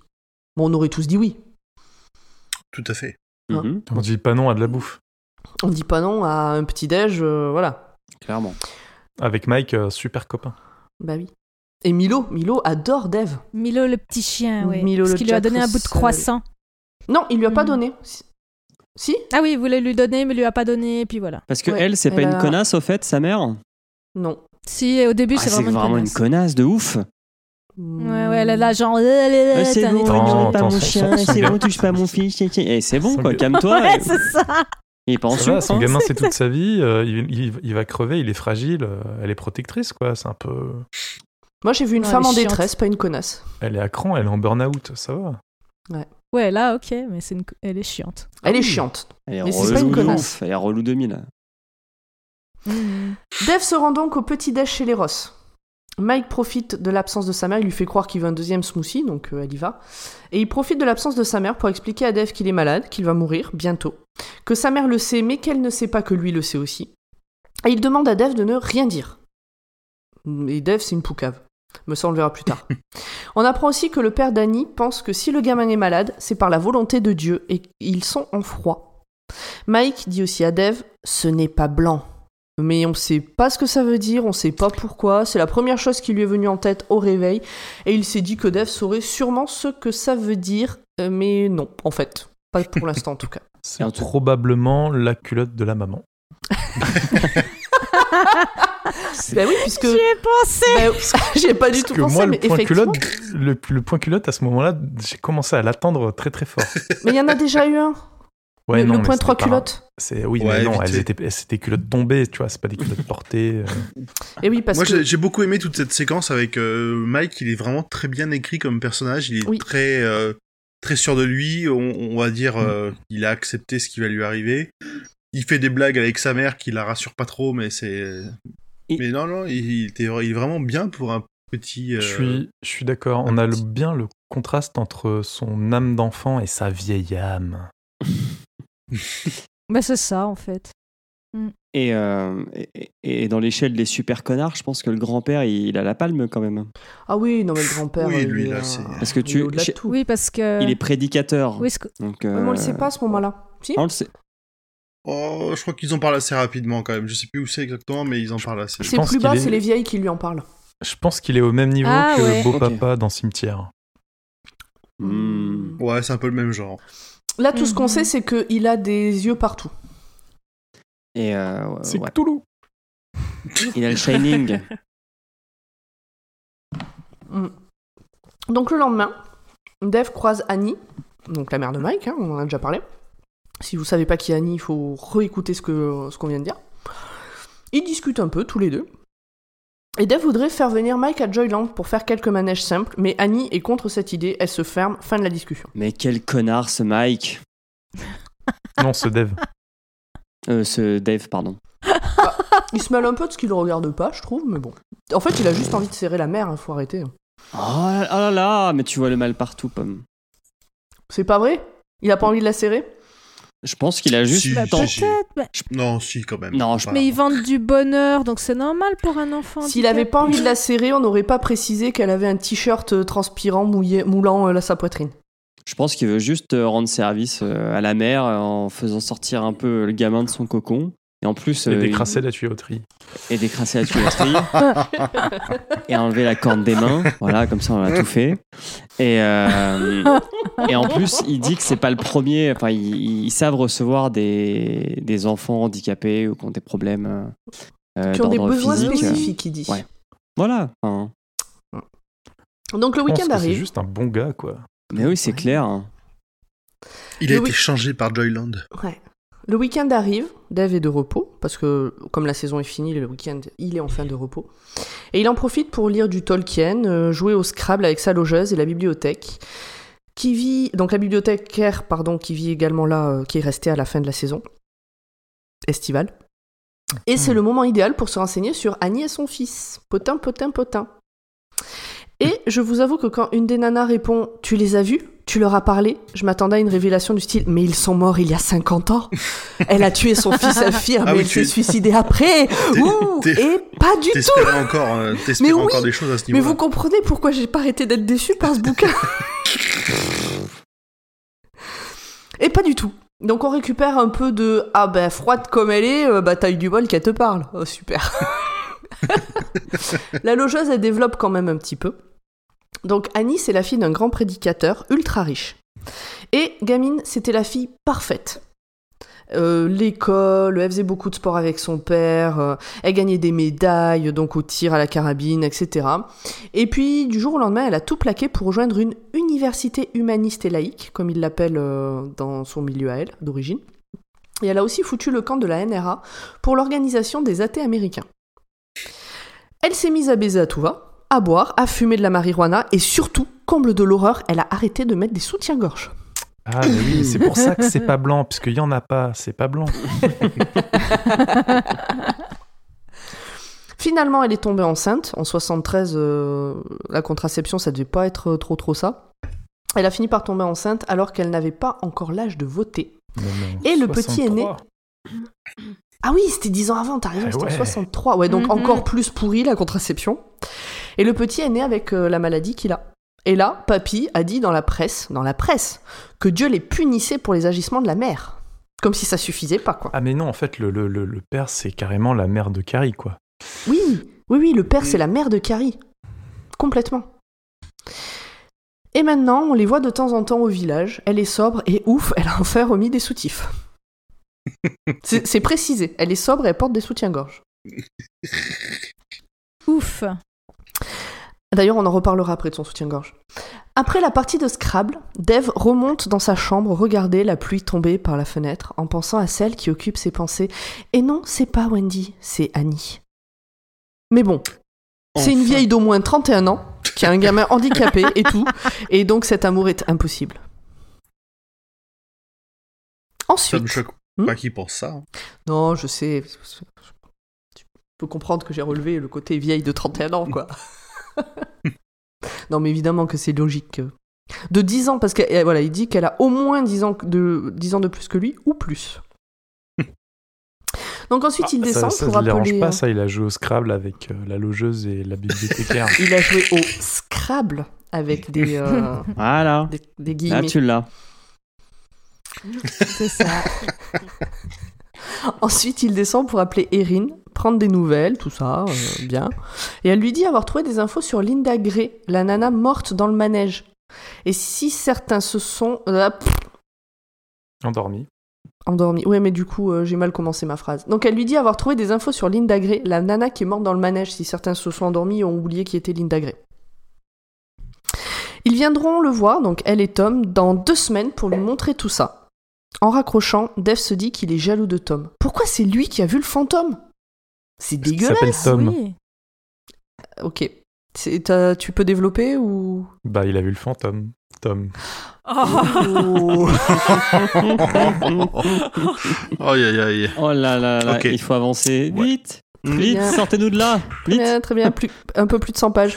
Euh, Dev se rend à l'hôpital pour rendre ses gants dégueulasses. Oula, j'ai sauté un paragraphe.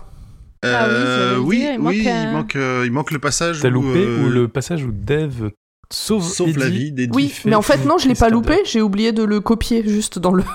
dans Ah, accessoirement. parce que je m'en souviens de ce passage. Donc, pour en parler vite fait, euh, Dev est en train de bosser à Joyland, et tout d'un coup, il voit euh, Eddie s'écrouler sur euh, une rambarde, et il est en train de faire une crise cardiaque, le Eddie. Donc, euh, Dev, euh, qui a fait euh, formation premier secours, saute sur Eddie pour, euh, pour l'aider. euh, lui fait massage cardiaque, machin, euh, veut pas lui faire de bouche à bouche, mais il a pas le choix, alors il le fait, mais ça a l'air d'être vraiment dégueulasse. Et il appelle à l'aide, Lane arrive, va appeler une ambulance, l'ambulance vient chercher Eddie, l'amène à l'hôpital. C'est bon, j'ai bien résumé? C'est ça. Oui, Ouais, c'est oui, oui. ça. Et alors Ah, je me au souviens... passage- Deuxième personne qui Au sauve. passage, hein. euh, pendant que Eddie Il est est inconscient. inconscient, euh, Dev lui enlève ses gants parce qu'il suspecte Eddie, vu que c'est un connard, euh, d'être le tueur. Et il s'aperçoit que les gants de Eddie ne cachent pas des, des tatouages, mais des mains pleines d'eczéma. Comme euh, Psoriasis. Comme il l'avait dit au départ. Exactement. c'est dit au départ. Exactement. Et donc on peut Euh, enchaîner directement à pourquoi il se rend à l'hôpital. Ah voilà, putain j'avais écrit tout un paragraphe en plus où je disais que c'était important de faire les gestes, d'apprendre les gestes de premier secours, que ça peut sauver du monde et tout. Je suis oui. de l'avoir raté. D'ailleurs, ne faites pas comme Dev, ne vous arrêtez pas pour faire du bouche à bouche. Euh, Contentez-vous de faire le massage cardiaque, c'est le plus important. J'avais même écrit formez-vous bordel avec 6 points d'exclamation. Ouais. N'hésitez pas à casser des côtes. Euh, commencez par aller faire la formation de massage cardiaque. C'est très facilement accessible, tout le monde peut la faire. Moi-même, je l'ai faite. Vous, vous l'avez faite ou pas? Est-ce que vous avez fait euh, votre Vite. formation de premier Je secours? l'ai fait en novembre. Ah bah voilà.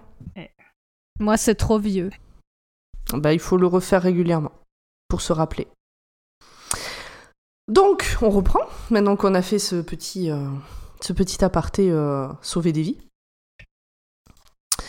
Euh, Dev se rend donc à l'hôpital pour rendre ses gants dégueulasses à Eddie et l'objet mystérieux. Ah oui, parce que quand il va poser les gants dans, le, dans la cabane, il voit un objet mystérieux.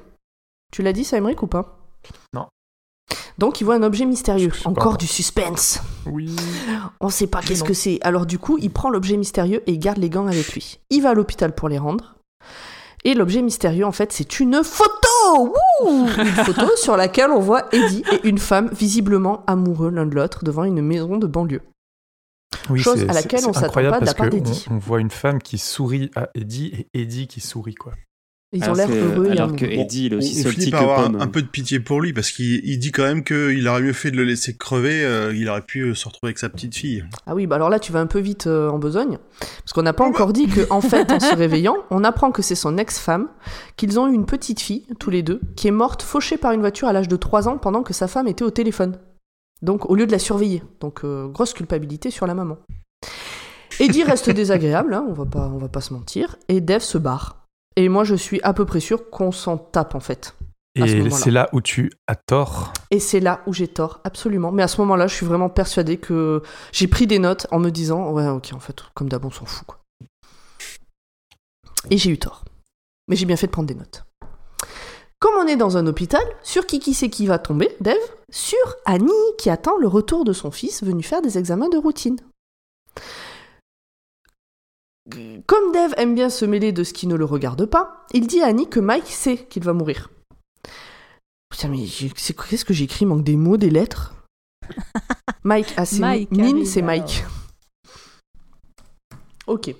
Donc, comme Dev aime bien se mêler de ce qui ne le regarde pas, il dit à Annie que Mike sait qu'il va mourir alors que Mike lui avait fait promettre de surtout fermer sa gueule.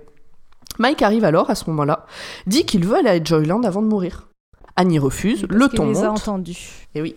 Annie refuse, le ton monte, les gens qui passent regardent la scène et Annie se barre avec son gamin. Dev comprend que ça ne le regarde pas et rentre chez lui. Mais non, en fait, non, pas du tout. Ça, c'est ce qu'il aurait dû faire. En fait, il court après Annie. Il décide que c'est son affaire. Il la chope par les épaules pour la calmer. Il la trouve trop maigre, d'ailleurs, au passage, au moment où il lui, où il lui touche les épaules. Mais a la décence de le garder pour lui, ça, quand même. il lui dit pas. et il arrive à la convaincre d'accompagner Mike à Joyland. Alors là, c'est là où je suis pas d'accord, c'est que c'est pas qu'il la trouve trop maigre, c'est qu'il se rend compte à quel point elle se sacrifie pour son gamin. Tu crois qu'il y a un peu de mauvaise foi euh, dans la manière dont je raconte l'histoire là? Non, non, juste, juste un petit peu, juste un petit peu. Mais il faudrait que toi aussi tu aies la décence de garder pour toi euh, ton- un peu de sel pour ne pas non plus travestir l'histoire. Si tu savais tout ce que j'en garde. Je crois que je lâche tout à la fin. Dev en est au troisième tome du Seigneur des Anneaux, mais il n'arrive pas à se concentrer. Et ça tombe bien, parce que Mike l'appelle au téléphone. Et ça aurait été dommage du coup de le couper dans une lecture épique, tout ça. Bon là il se fait chier, donc ça tombe bien. Mike veut reparler de Joyland, des manèges qu'il pourra faire. Il place dans la conversation que peut-être il lit dans les pensées des gens, un peu comme il dirait qu'il a un don pour la peinture par exemple. Puis il veut aller à Joyland pour sa mère, pour Dev, mais surtout pour la fille qui est coincée là-bas. Bon, Enfin, Mike, on l'avait déjà collé dès le départ. hein. Hmm. Ouais, je sais pas. Dev n'en revient pas de ce qu'il vient d'entendre. Que quoi Mike ne sait pas comment il le sait, mais il le sait. Il rappelle à Dev que ce n'est pas blanc. Mais on sait toujours pas ce que ça veut dire. Annie est en train de se réveiller de sa sieste. Fin de la conversation. Des choses à rajouter sur cette partie? Non, non, tu peux avancer. Non, non. Ok. Dev essaie d'organiser la venue de Mike au parc et comme il a encore fait la une du journal local pour avoir sauvé son collègue, le responsable du parc accepte. D'ailleurs, c'est Lane qui lui dit Attends que ça soit paru dans le journal, t'iras demander après au chef euh, et comme ça il dira oui. Ça aura lieu donc mardi prochain, soit après la venue de- d'Erin et Tom. Parce qu'il y a une euh, tempête qui se prépare et il faudrait mieux que ce soit après la tempête. Euh, Non, avant. Juste Avant, avant, la avant la tempête. Ou avant. Avant, ouais. Oui, En fait, c'est- après la venue d'Erin et Tom parce qu'il fallait attendre que ça sorte dans le journal et c'est sorti le jeudi. Donc après, ça faisait trop tôt. Mais il faut pas que ce soit au-delà du mardi parce qu'il y a la tempête. Erin et Tom sont enfin là pour le week-end. C'est cool de se retrouver entre potes. Tom souhaite se tenir éloigné de Joyland. Erin et Dev y vont que tous les deux. Elle nous fait part de ses découvertes. Donc on relie 5 meurtres à ce tueur, mais il y en a un où il n'y a rien qui colle au niveau euh, du fonctionnement, donc euh, en fait on en garde 4. Et un des points communs, c'est la présence d'une fête foraine dans les environs du meurtre, juste avant ou juste après. Le tueur serait donc un forain ou quelqu'un qui bosse pour eux. Autre chose d'important, le tatouage sur la main. Ce n'est pas le même tatouage qui est décrit entre deux, dans deux des quatre meurtres, parce que dans deux des quatre meurtres, il y a au moins un témoin. L'hypothèse est que ce sont des faux tatouages pour brouiller les pistes. L'enquête avance. Oui, puis c'est surtout que d'une photo à l'autre, on voit que c'est pas la même main qui a le tatouage. C'est aussi ça qui Ouais, il y en a une, c'est une main euh, droite, après c'est main gauche. Non, c'est c'est, Voilà. les inconsistances dans les témoignages qui, ouais, qui font ça aussi. mhm. Il y en a qui pensent que c'est un aigle, d'autres un c'est- corbeau. C'est cool que Erin, elle se soit cassé le cul à faire tout ça, quoi. Là, on Donc, rentre dans la catégorie que- policier. Ouais. Moi, ce que j'aurais Oui. bien aimé, c'est avoir euh, justement euh, les enquêtes de Erin euh, qui euh, s'incrustent à la bibliothèque municipale pour essayer de- d'aller piocher dans des trucs qu'elle n'est pas censée savoir. Ouais, Ouais, moi, elle je trouve ça- des prêts interbibliothèques. Ouais, j'ai appris ce euh, truc, quoi. Ce qui était un prêt interbibliothèque. Ben maintenant, on a Internet. Ah. quoi. Mm. Ça se fait encore les prêts interbibliothèques. Ben, je suis sûre que les enquêtes d'Erin auraient été plus intéressantes que les parties de Scrabble de Dev. Mais bon. L'enquête avance, c'est tout ce qui compte. Le week-end touche à sa fin. Dev a essayé de réétudier les photos d'Erin, mais sans succès. Il sent qu'il y a un truc, mais il trouve pas. Avant de se quitter, Tom demande à Dev d'arrêter de faire, des recherches avec, euh, Erin. Ça la perturbe trop. Il se rend compte que c'est un petit côté paternaliste de dire ça. hein. Il dit aussi Mais, que c'est euh, chute, que c'est notre chute, et que si c'est notre chute, elle ne pourra pas être transférée dans son université. Oui, voilà, ils pourront pas être dans la même université. Mhm. Oui, il y a un réel problème quand même avec euh, l'enquête qu'elle mène. Donc le week-end, donc ça je l'ai dit, le week-end touche à sa fin. On est le lundi 8 octobre. Mike et sa mère doivent venir passer la journée au parc le lendemain. Dave est en train de bosser quand son chef, donc euh, comment il s'appelle. Fred Lane. Non, c'est Fred. Lane. C'est Lane, je crois. Euh, Ah, c'est Fred, oui, c'est le Fred boss, qui euh, remplace Fred, c'est le- Mister euh, ouais, ouais. Eastbrook là, Easterbrook. Ah oui. Donc c'est Fred euh, vient lui dire de rentrer. Il lui, il lui donne sa demi-journée parce qu'il prépare une surprise ou encore du suspense. Fred ou Jean C'est hein? Non, c'est Fred Dean en fait. Et je l'ai Ah. appelé Dean un peu plus loin. ouais. Oui, c'est Fred Dean, effectivement. Le lendemain, c'est le jour J. Alors, juste une petite, une petite précision quand même. Tout le monde, quand il, il- quand il, euh, il propose d'organiser cette journée au parc, euh, lui pose la même question à Dev, euh, à savoir si la, si la mère elle est canon. Tout le monde ouais. a la même Elle est- réaction ou tout le monde a la même pensée.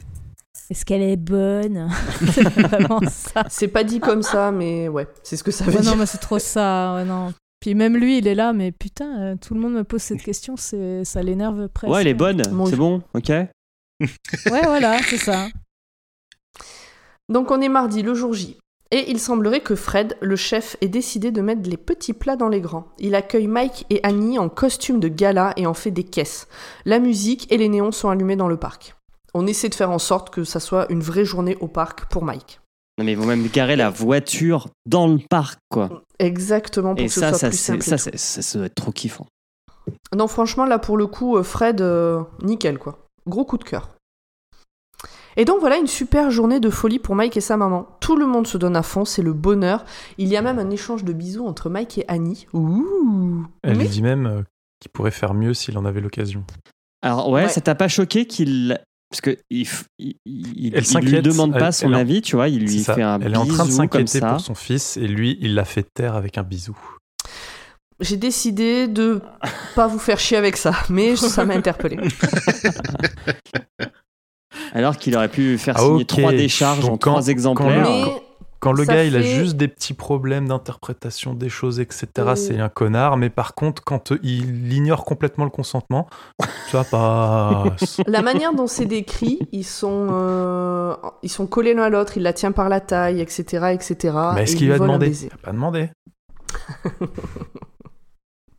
ok, mais j'ai compris, on juge pas les actes. Em- Emmerich est en train de devenir Salty Emmerich aussi. Mais pas pour les Ah bah, mêmes attends, raisons. euh, Pas sur elle, les a mis trop de sel- attends, épisode. elle a mis trop de sel dans ma purée, maintenant c'est dégueulasse. Ça, c'est bien vrai. Euh, au moment de partir, le chien est bloqué sur la maison de l'horreur. Il ne veut plus bouger, et comme c'est quand même un Jack Russell, c'est difficile de le prendre dans ses bras et de l'embarquer. On peut pas. euh. Annie est agacée, mais tout à coup, soudainement, la porte du manège. Seul. Oui, justement, c'est ce que je dis.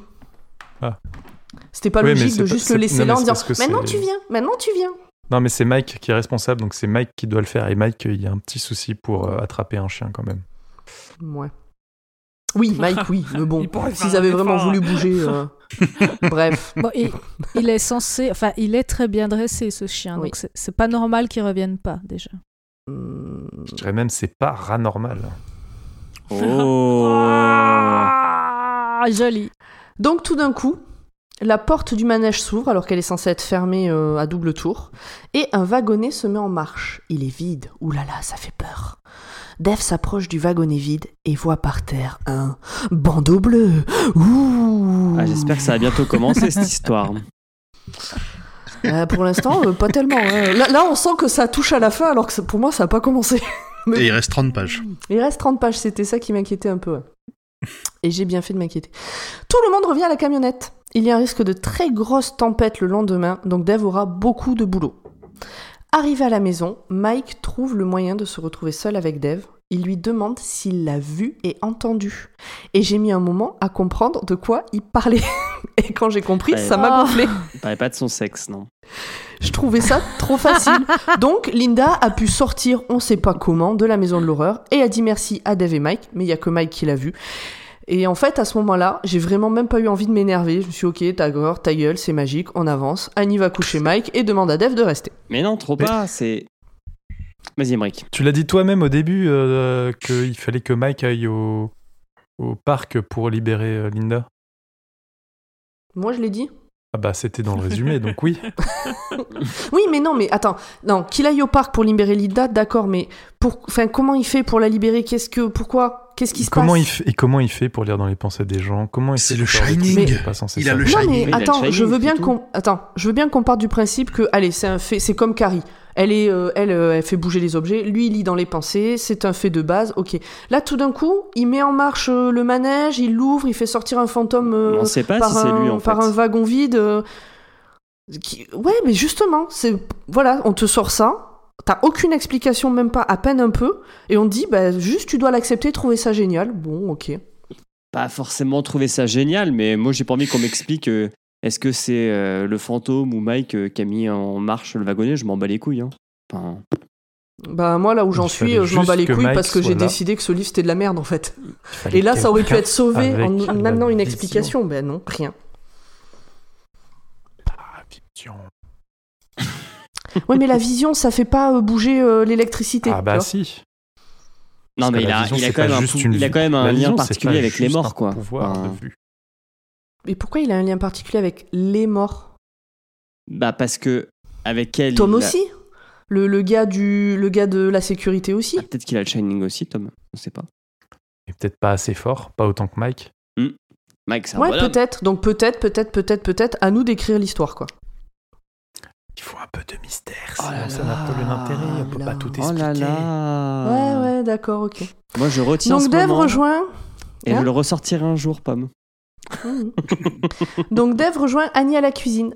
Il papote un peu. Annie dé- a décidé dans l'après-midi qu'elle laisserait ses parents rentrer dans la vie de son fils. Puis après, ils baisent. Et c'est là qu'on a euh, le soutif, euh, tout le bordel, euh, machin, dont on parlait Et plus du tôt. coup, est-ce que c'est blanc? Ah non, il est bleu. Ah, voilà, c'est pas blanc. C'est pas ça. Mais elle a un Ouais. soutif.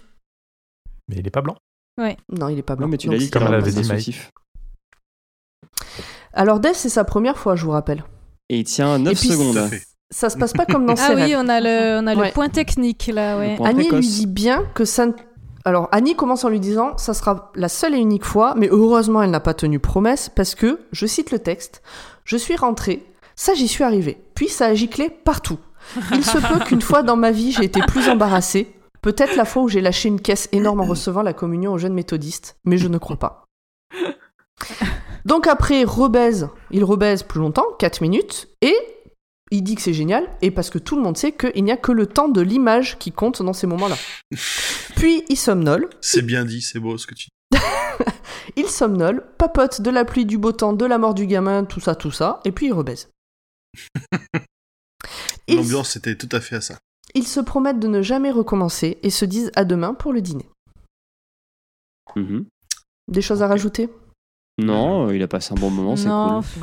Ah, c'est vraiment un sale type. hein. Il, il respecte les souhaits de, la, de Annie. Quel sale type. En rentrant chez lui, Dev passe devant. en, ren- En rentrant chez lui, Dev passe devant un ensemble de restos un peu chics sans se préoccuper. Euh, ce qui, visiblement, prouve qu'il n'a pas les mêmes dons d'intuition que Mike ou Rosie. Encore un suspense. Malgré ses difficultés à s'endormir, Dev finit par y arriver, mais est réveillé dans la nuit par un volet qui claque. Et vu que c'est un soir de tempête, jusque-là, c'est normal. Le problème, c'est que notre bon gars, là, il n'arrive pas à se rendormir. Alors il cogite. Et alors il regarde à nouveau les photos de Linda et de son assassin. Il sait qu'il rate un truc. Il en a le sentiment, mais il ne sait pas quoi. Quand tout à coup, la lumière se fait et le téléphone sonne. Dev se précipite dessus et vous devinerez jamais qui c'est qui se trouve à l'autre bout du fil. Le tueur Bah c'est là, t'as vu, l'histoire démarre. Tu aimes les films d'horreur? Et là encore, on a un ta gueule, c'est magique. Alors, Évidemment non, Oui. pas tant que ça. que Parce que- le téléphone sonne pile au moment où Dev comprend qui Ah, est le attends, tueur. et c'est bon, faut, faut bien que ce soit un poil romancé, mais que ce soit le tueur au bout du fil, c'est pas déconnant. Ah non, oui, non, c'est juste qu'il appelle à Ah ce oui. moment-là. Mais c'est vrai que l'enchaînement des trucs, j'ai trouvé ça aussi un peu. Pour moi, à partir voilà, de là, quoi. c'est que du putain de clichés de films pseudo d'horreur pour ados. euh. Que tu ne regardes jamais. Bah, j'en ai vu un ou deux, ça m'a largement suffi, c'est tous les mêmes. Donc, c'est le tueur. Et évidemment, comme cette histoire est pleine de suspense depuis le début, on ne sait pas de qui il s'agit. On comprend juste que c'est soit Lane, soit Fred. Puisque c'est un des, de- des deux qui a fait passer une bonne journée à Mike. Le tueur veut que Dev vienne au parc de suite, sinon il va chez Annie et son fils pour les tuer. D'ailleurs, il est en face de la maison. Et c'est lui, du coup, qui était euh, dans le quartier euh, riche. Et que euh. Dev l'a pas vu en passant. Au cas. euh, Quoi? Ah oui, non, oui, j'ai sauté une ligne. Donc le tueur veut que Dev vienne au parc de suite. Euh, avant de quitter la pension, Dev laisse quand même un petit mot pour la logeuse en lui donnant le nom du tueur au cas où il lui serait arrivé quelque chose. Et en partant, il se dit que de toute façon, c'est ce soir qu'il meurt. Mais, en Mais fait, on non. sait que c'est pas le cas, vu qu'il raconte l'histoire 40 ans plus tard, ou alors c'est son fantôme qui raconte l'histoire. On sait pas. Moi, ce qui m'a un peu énervé, c'est que j'ai dû arrêter, arrêter ma lecture à la fin de ce chapitre-là. Et genre, le chapitre se finit euh, et il écrivit le nom en lettres majuscules. Et j'ai dû m'arrêter et ça m'a juste énervé parce que j'avais quand même envie de savoir qui c'est, quoi. Oh putain, t'as de la chance. Comme quoi, c'est bien fait. hein. Donc Dev se précipite, mais en fait pas trop parce que sa voiture c'est une vieille rougne et qu'elle galère à démarrer. Mais finalement c'est bon quand même, en fait elle démarre.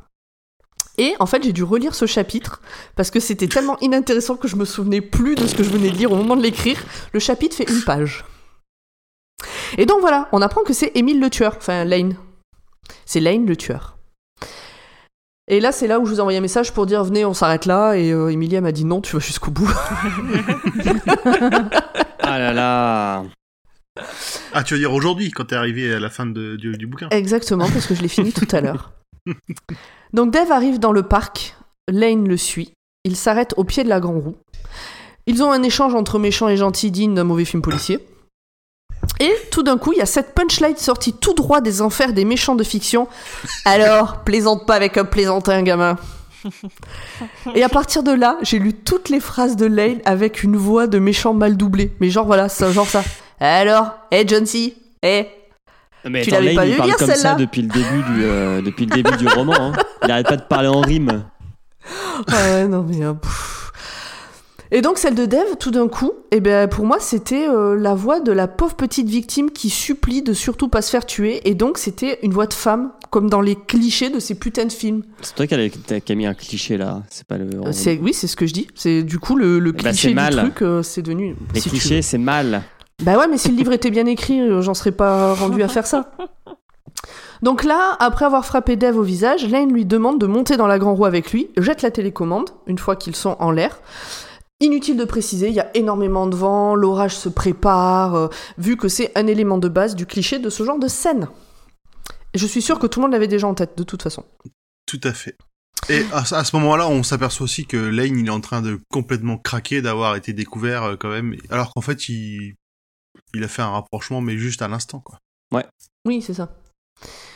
Donc la roue, elle, a fait son taf, puisqu'elle tourne, et la conversation se poursuit. Euh, en mode Alors, gamin, ça fait longtemps que tu sais que c'est moi, hein, John C, tu sais que c'est moi.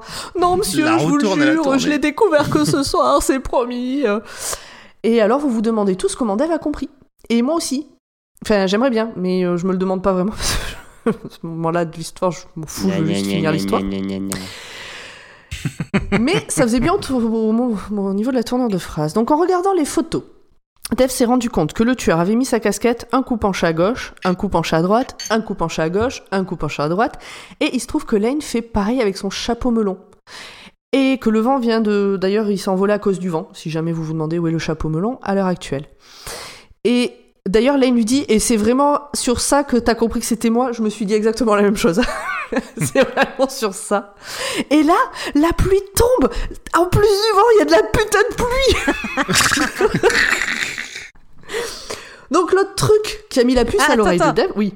Je veux quand même que tu lises ce que tu as écrit après la nuit tombe. La nuit tombe, bordel de brin. Et ça tombe bien parce que Ça tombe bien, pas oui. brun. J'ai même pas fait exprès. Eh Et, donc, oui. l'autre truc qui a mis la puce à l'oreille de Dave, comme vous venez de le dire, c'est la couleur des cheveux de Lane. Il croyait qu'ils étaient bruns et virés au blanc. Mais en fait, non C'était de la teinture Le gars est blanc à l'origine. Et vous vous souvenez de la phrase du gamin? Ce n'est pas blanc. Et ben, c'était ça, bordel de merde Quelle plaie, putain Ah Ça, ça me fait, ça, Ça tient là, la pour moi, le, le côté, le côté c'est pas blanc, ça me fait un peu bizarre. Ça sent plus une traduction qui est, qui est mal passée qu'autre chose. euh, Non, c'est pas blond, une traduction blanc. mal placée, c'est It's not Ouais. white en anglais. Ah. Ouais, moi je, je trouve ça un peu nul aussi, mais bon. La tempête C'est pas la première fois qu'un tueur euh, se travestit pour pas se faire reconnaître, quoi. Oui, non, Non, non, je suis ça, d'accord, c'est ça, pas- on est tous d'accord, hein, c'est pas la question, c'est c'est le suspense autour de cette phrase. Oui, c'est ça. Qui là aussi, tu vois, ça aurait été bien que ce soit explicité à un moment donné, que c'est- tout d'un coup, euh, Dev comprend cette phrase. Parce que c'est ce qui Oui. s'est passé. À un moment donné, Dev a compris le lien entre la phrase et du coup les cheveux, etc. Ça, tu vois, j'aurais aimé le lire ce paragraphe. Où c'est Euh. explicité. Tu as besoin de trop d'explications, Pomme. Oui, c'est ça. J'aimerais juste que l'histoire soit bien construite. Donc, la tempête redouble, puisque dans l'ambiance, les gens s'énervent, machin, donc il y a encore plus de tempête, euh, vous allez voir, il va y avoir des éclairs à un moment, du vent, de la pluie, une grande roue qui ne s'arrête jamais, les révélations les plus répétitives de l'histoire des polars s'enchaînent, donc c'est pour ça que je redirai pas ce que j'ai expliqué au début, relisez vos notes. Dave retrace toute l'histoire qu'on connaît déjà, donc euh, le, le, trajet, euh, là où ils sont allés, ce qu'ils ont fait, tout le bordel. Est-ce qu'un de vous veut retracer ou pas? Non, moi j'ai arrêté de prendre des notes depuis un moment en fait. Ouais, d'accord. et donc, comme dans toutes les histoires de ce type, le gars coincé avec un psychopathe et un fusil sur la tempe provoque le psychopathe. Et lui dit À mon avis, au lieu de vous faire bander, ce que vos petites amies secrètes ont entre les jambes vous rend tout ramollo. Donc, visiblement, le fait qu'il est juste égorgé et pas violé montre que c'est un impuissant. Dans deux secondes, on va nous dire que c'est un homo refoulé qui a une mère castratrice, mais heureusement, on n'a pas le temps d'en arriver là. On n'a pas le temps d'en arriver là parce que, pas. attention, je vais encore plus m'énerver dans trois secondes. Euh, Éloigne-toi du micro. Dave, Ne donc, sature pas. hors de lui, pousse Lane à bout. Il, Lane va pour le tuer, mais quelqu'un crie Devin, baisse-toi Ce qu'il fait immédiatement, et bim, Lane se prend une balle dans le nez. Et devinez de qui vient cette balle? De Super Annie Ross, of course, parce qu'elle était championne de tir. Alors, juste, pop, pop, pop. Pendant qu'ils sont sur la roue, à un moment, Dave, il pense voir une voiture en fait. Il pense voir des phares sur le parking qui avancent euh, lentement. Hmm. Mais il n'en est pas sûr. Donc, peut-être que dans son inconscient, il s'est dit il y a peut-être quelqu'un qui va venir. Mais il sait pas qui parce qu'en soi, il a prévenu personne. Ben oui. C'est c'est pas si euh, Deus Ex Machina, quoi. Non, pas tant que ça. Donc moi j'aimerais qu'on revienne quand même un instant sur ce passage, parce que ça fait plusieurs Allez, fois que Dev nous dit qu'il doit gueuler pour se faire entendre du type qui est en face de lui. Mais par contre l'autre qui est en bas là et qui gueule baisse-toi, il l'entend sans aucun problème. Euh, Alors, c'est peut-être une question de fréquence. la Elle a, elle une voix plus aiguë, tu vois, lui plus grave, euh, on, Moi, je on capte pas tous les les mêmes ondes. Allô Oui. Oui. Euh, on sait à quel endroit de la, on sait à quel endroit de la grande roue ils sont parce que bon, si ça se trouve, ils sont juste euh, En bas. en bas. Oui, mais même s'ils sont en bas, le gars qui est en face de lui dans la même nacelle, ils doivent gueuler pour s'entendre l'un Non, on sait qu'ils ont, ils ont déjà avancé parce qu'ils peuvent pas, ils peuvent pas, il peut pas sauter directement. Oui, Euh, Même ça, quand, elle, même quand elle va l'avoir tué, il va falloir quand même qu'ils finissent le tour pour pouvoir descendre. c'est vrai. Donc, a priori, il était quand même assez haut sur une, sur une roue de 50 mètres comme ça. Donc, euh, donc ouais, voilà, donc c'est ce que j'ai noté, on n'est plus un foutage de gueule près.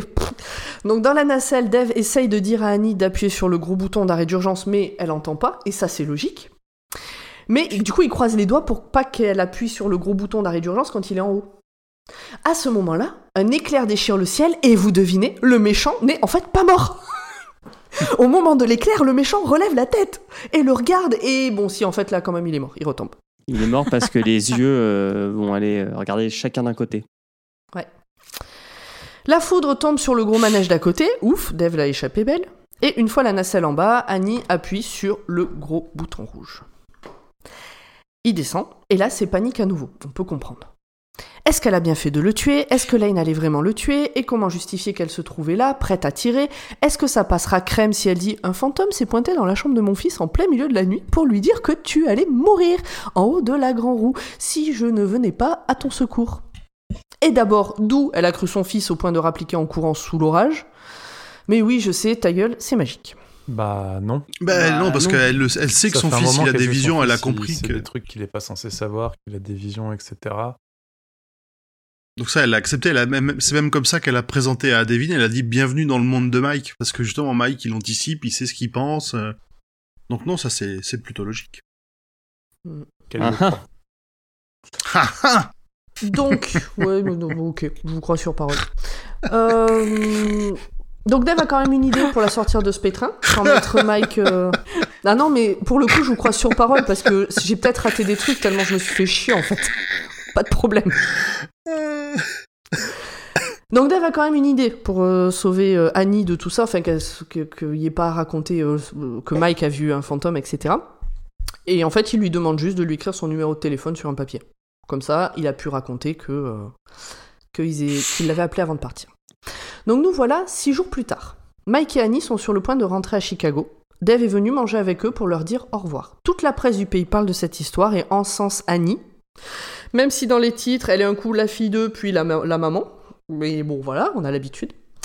Mhm. Dave a raconté toute l'histoire à la police. Il a juste rajouté qu'avant de partir de chez lui, il a appelé Annie pour lui dire de se barricader, mais qu'elle ne s'est pas barricadée, elle est venue pour l'aider. C'est bon? D'où le fait Mhm. que, euh, qu'elle a été encensée. Du coup, c'est l'héroïne. Mhm. Lors de ce dernier repas où tout le monde se promet de se revoir bientôt, Dave demande à Mike si c'est Linda qui l'a prévenu de ce qu'il se passait. Il dit que non, c'était un monsieur. Et en fait, c'était Eddie, le vieux connard mort de sa deuxième crise cardiaque dans l'après-midi. Donc on rejoint le paragraphe où je pensais avoir noté pour rien, et en fait, c'était pas le cas. T'allais dire quelque chose, Emmerich, non?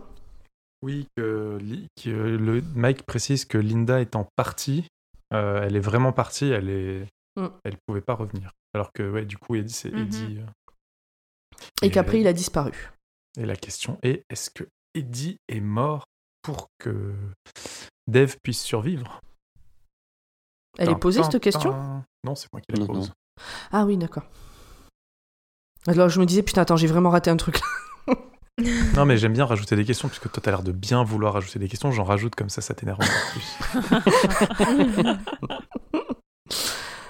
Euh, suite à tout ça, Dave reprend la fac au deuxième semestre et s'installe un peu loin du campus. Il rencontre Jennifer, une nana dont il est dingue, et un soir le téléphone retentit.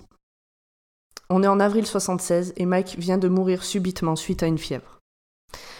Les deux amis se retrouvent sur la plage où ils ont été si heureux tous les trois pour disperser les cendres de Mike dans les airs grâce au cerf-volant et dans la mer. Et le chien est triste, et c'est triste, et c'est la fin de l'histoire. Et moi j'arrêtais pas de pleurer à ce moment-là. Au coup de fil de Annie, c'est que il avait promis qu'il reviendrait, euh, qu'il irait voir euh, Mike pour lui rendre le cerf-volant, mais que finalement, euh, il l'a pas, il l'a, il l'a pas fait. Non. Vu que la- Mm. son, pr- son premier réflexe, c'est de dire à Annie Oh, c'est vrai, ça fait longtemps, il faut que je vienne vous voir, je vous promets, je viens vous voir. Tu peux, tu peux lui dire que je viens aux prochaines vacances, C'est promis, je vais acheter mon billet. Et là, il lui coupe la parole pour lui dire, mais non, il est mort. Que finalement, hein, la, la vie se, se met un peu en travers de ce qu'on souhaite. Triste. On, on va aussi apprendre dans ce passage-là qu'elle s'est encore rebrouillée avec son père. Oui. Et euh, il y a un possible lien avec une- un autre bouquin de, euh, de King parce qu'il dit qu'il est. euh, euh, ils ont fait. euh, ils ont fait incinérer Mike pendant que lui était un foutu cirque revivaliste et j'ai pensé au roman qui s'appelle Revival Oui, qui est paru euh, je sais plus si c'est après euh, oui, crois que c'est juste exactement. après. Ouais, c'est après.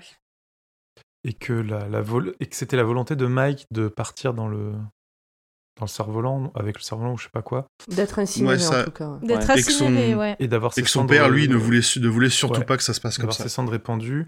Et quand Mike, quand Dave euh, fait monter le cerf-volant et qu'on voit les cendres, et qu'il voit les cendres de Mike qui se répandent dans le vent, il se souvient que Mike euh, disait que avec le cerf-volant qu'il avait, non que quand il était en haut de la, Sur la roue. Mm. de la roue, il avait l'impression de voler. Et que là, cette fois, il Mhm. volait vraiment. Mhm. C'est cool. Mm, Mhm. C'est triste. Et c'est très beau. Mais oui. C'est une belle fin. Je sais plus qui a dit que King savait pas écrire de fin. Cette fin est très bien. Oui, la fin. Alors, ok, Mm. la fin est géniale. Le dernier chapitre est super. Pomme, elle me fait penser à, à l'épisode de Mademoiselle sur Game of Thrones avec Marion Seclin, quoi. La nana qui arrêtait pas de se plaindre que l'épisode était nul et qui avait pas Mhm. retenu la moitié des informations. Quelles informations j'ai pas retenues à ce point? Non, mais tout à l'heure, t'as dit je vous crois sur parole si jamais c'est vrai. Sur Quand- un truc. Ouais, et ben c'est un truc de D'accord. trop. Sur, sur un truc. Nous sommes Parce, et tu as impitoyables. ajouté parce que t'as l'impression d'avoir loupé plein de trucs d'après ce qu'on disait. Donc. Euh, non, non, vous avez interprété ce que j'ai dit. J'ai dit que sur ce coup-là, je vous croyais sur parole parce que pff, ça me rappelle rien, mais ok. Ne- N'épiloguons pas sur, ce, sur, ce, sur cette partie. Eh, Oh. vous me faites chier depuis le début parce que je râle, je Ouais. dis que cette fin est géniale et vous trouvez le moyen de me faire chier quand même, quoi. Moi, cette Non, fin, j'ai passé je 10 trouve que c'est minutes à pleurer de- après l'avoir lu. Et j'ai même Ah oui. et du coup, j'ai même pas écrit le paragraphe de suite, j'ai d'abord repris tout le bouquin pour l'écrire à la fin. Bah, c'est c'est beau ce que tu dis. Ouais. Est-ce Bah, qu'on je peut peux vous donner dire la parole yeux à du, quelqu'un les yeux du dragon, j'ai même pas commencé à lire le résumé, je peux vous dire qu'il va je peux déjà vous dire qu'il va prendre cher. Rien que pour le principe. ouais, mais- et, alors, et tu comptes quand même lire le résumé alors que tu sais très bien que les résumés ça sert à rien. Ça sert à rien. Ah ouais, non, oublie. Ah mais je vais lire le résumé, je vais tout baser dessus et tout ce qui va pas coller, euh, voilà. N'empêche, à la fin du fléau, Émilie, quand on a parlé de, je sais plus si c'est dans l'épisode ou si on en a parlé euh, entre nous, Hmm. avait dit ah non mais Joyland, euh, il y a beaucoup trop de fantastiques qui débarquent de nulle part euh, sans explication, ça va pas te plaire. juste, Ah juste oui, oui, après. c'était sûr. Oui. Et Oui, c'était très bien vu. Oui. je commence à te cerner, vu que je connais bien ce qu'écrit ce que écrit King, euh, j'arrive à voir ce qui va te plaire ou pas. Bon voilà. Est-ce que vous avez des choses à rajouter? Ouais, mais c'est dans des chroniques. Non mais alors là maintenant avant les chroniques, est-ce que tu as des choses à rajouter Ah non, c'était bien. Ok. Ça ira, merci. On passe à la suite parce que l'air de rien sur un bouquin de 400 pages écrit très gros, on en est à deux heures d'émission à peu près, un peu moins. Ouais. On en est un peu moins de deux heures. Avançons. Émilie, je te propose Oui. de passer à la bibliographie, euh, enfin la place du livre dans la bibliographie euh, et l'univers de King.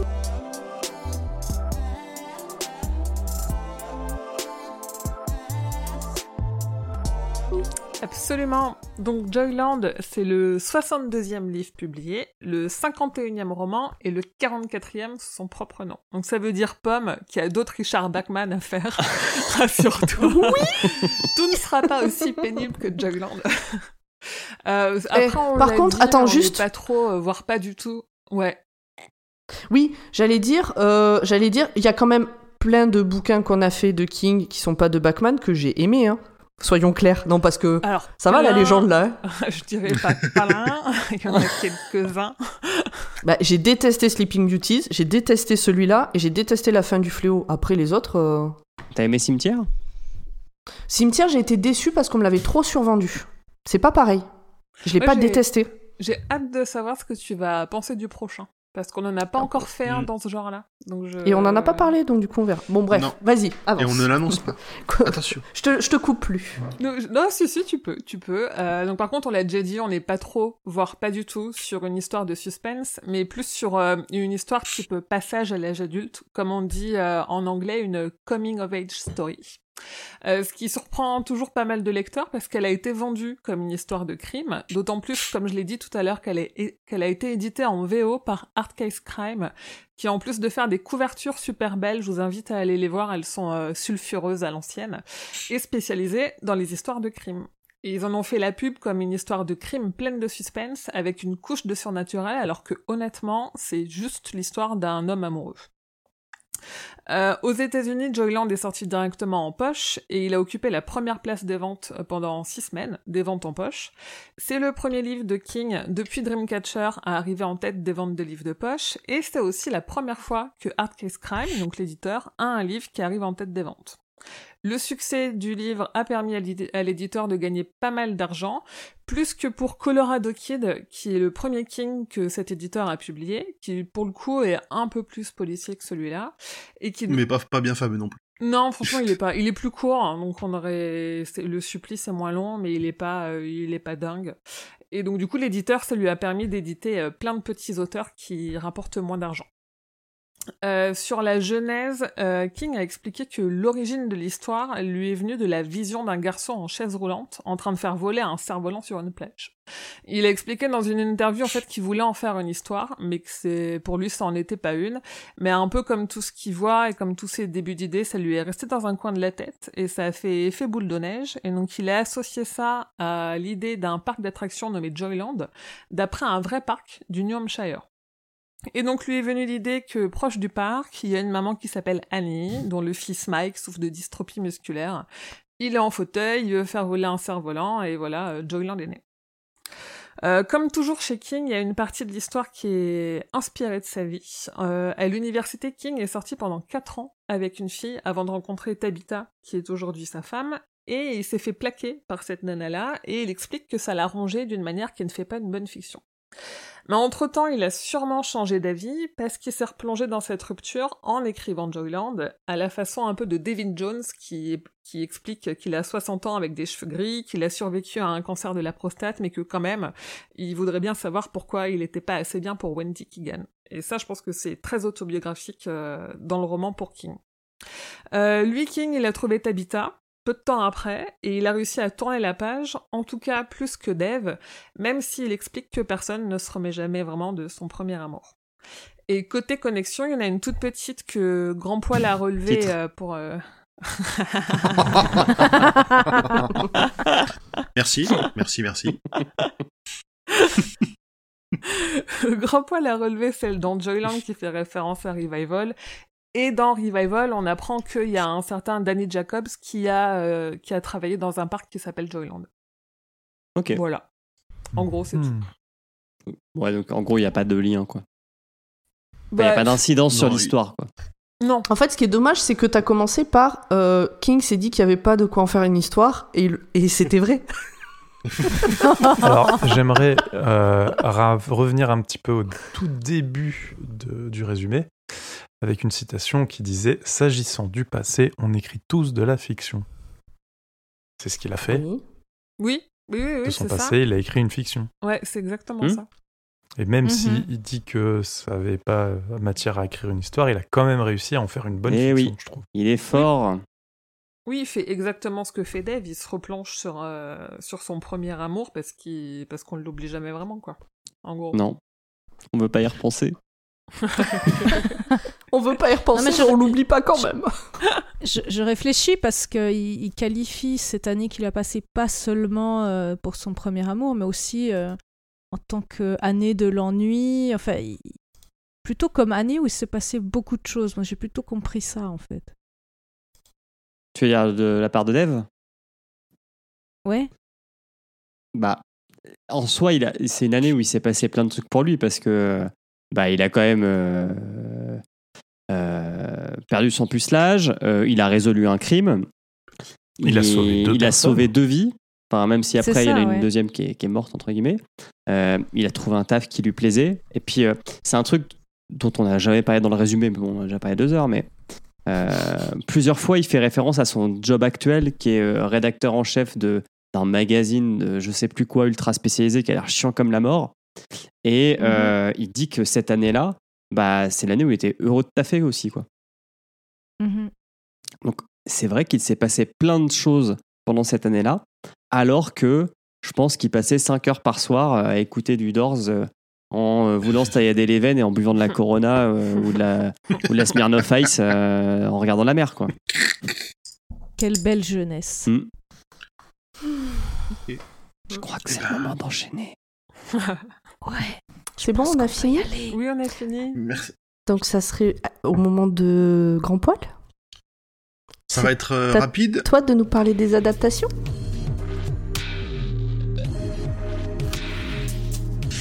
Euh, très rapide parce que euh, J'espère que tu nous octobre citeras. J'espère que tu nous citeras tes sources quand même. Oh, je, je sais pas, hein, je sais pas. Euh, depuis euh, le- la dernière nouvelle là-dessus se date du d'octobre 2018. Euh, une chaîne américaine Freeform qui appartient à Disney a, est en train, a priori, on ne sait pas si c'est toujours le cas, elle devait développer une version de série télé du roman. Avec euh, à, la ré- à la réalisation, alors à l'écriture pardon et à la production euh, Chris Peña qui a fait euh, Jane the Virgin et Cyrus, alors attention, Nouraste je ne suis pas sûr du tout de, de, de son nom, qui a fait euh, la lapidation de Soraya M. Je ne connais pas celle-là.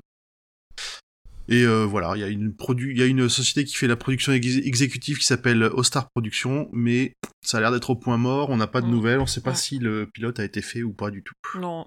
Non, pas de pilote, il n'y a pas eu de casting, rien du tout. Euh, Il y a eu l'annonce de Ouh, on va faire un King et Ok. C'est ça. Point mort. Et les sources étant euh, Stephen King, Stephen King France. Stephen. Stephen. Stephen, Stephen King France. On se demande de- d'où ce site tient ces informations. ouais, certainement pas très. C'est peut-être pas très sûr. Ah, Voilà, une... moi, moi. c'est ma référence. Je ne rate aucun article. Je, je le- je le- j'en parle à tout le monde. Ce site a, a deux très bons podcasts hein, qu'il faudra aller écouter. Absolument. Eh ben, je crois qu'on va pouvoir passer à la Ah, partie préférée de beaucoup de monde. Oui. Oui. Urde, tu es là? Oui, je suis là. Ça va être à toujours- toi J'ai de, ma nous, connexion. de nous Ah. faire rêver. Et je sais peu ma- déjà, ma, que- peur. je, je, je n'ai pas lu, mais je sais déjà que ta théorie sera mieux que le livre. Bah, Tu y vas? Écoute, j'es- j'espère que ça te donnera euh, moins de sel, hein, parce que là, euh, Alors après, je ferai un spin-off sur ta théorie. Alors si jamais après tu pourras faire un résumé et dire comme, comment à, à tel point c'est pourri, il n'y a pas de problème, moi j'adore. Allez, vas-y, c'est à toi. Donc allons-y.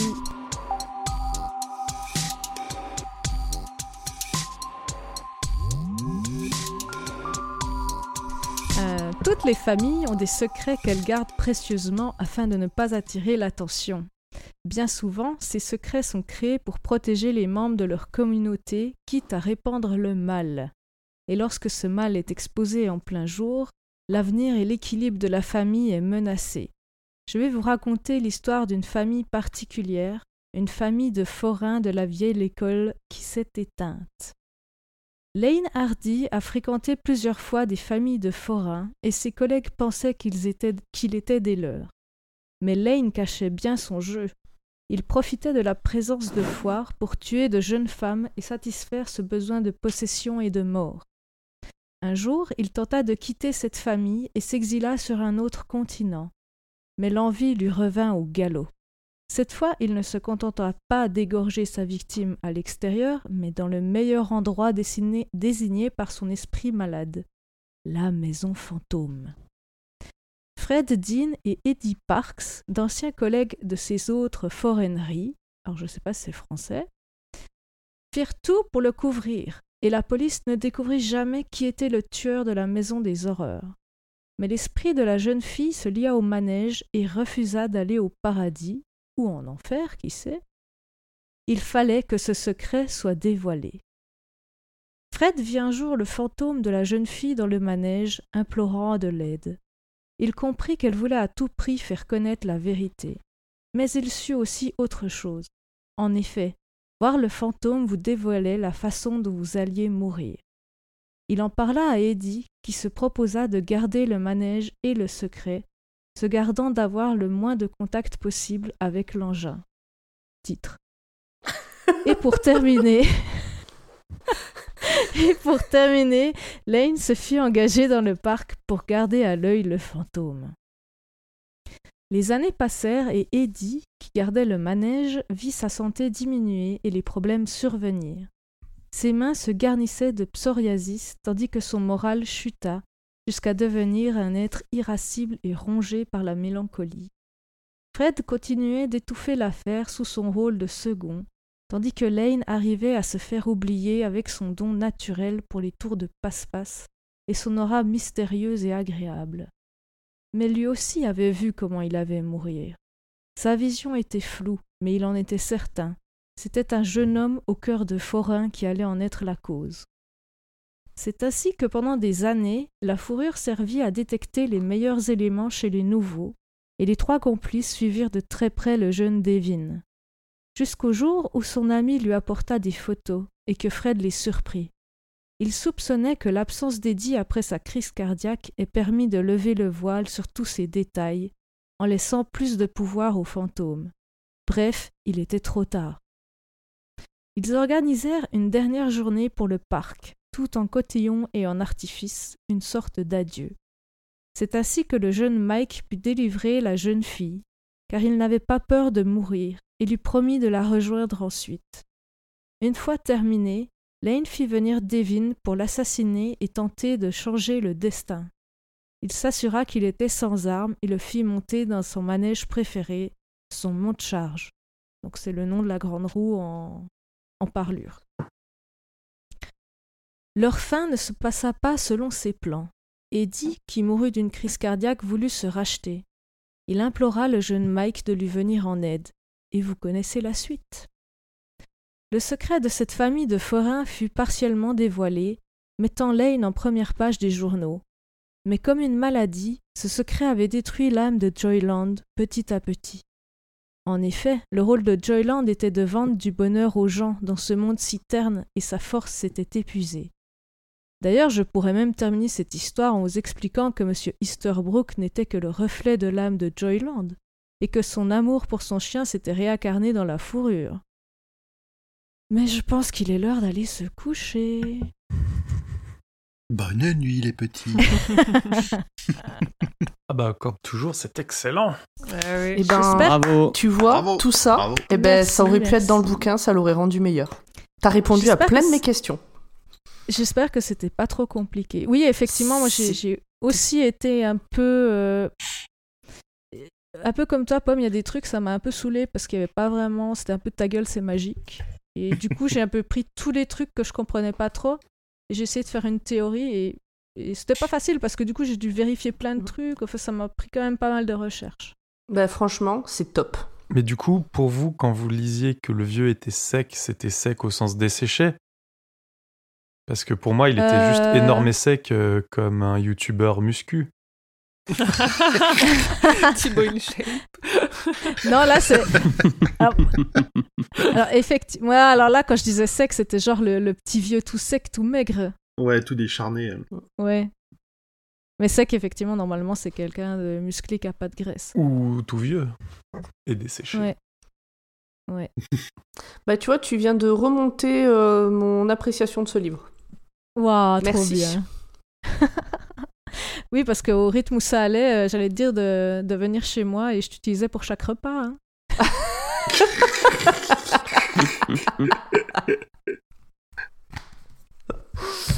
Bon, Hop, dans l'eau des pâtes.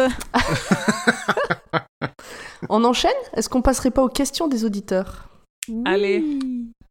Julien, tu nous fais rêver? Ouais, comme toujours.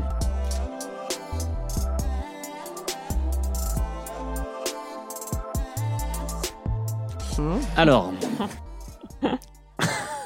Non, Je vais mm commencer par- par Facebook, euh, nous avons deux premières questions d'un certain Rim-Ton. Euh, putain, je peux pas zoomer sur mon truc. Tant pis.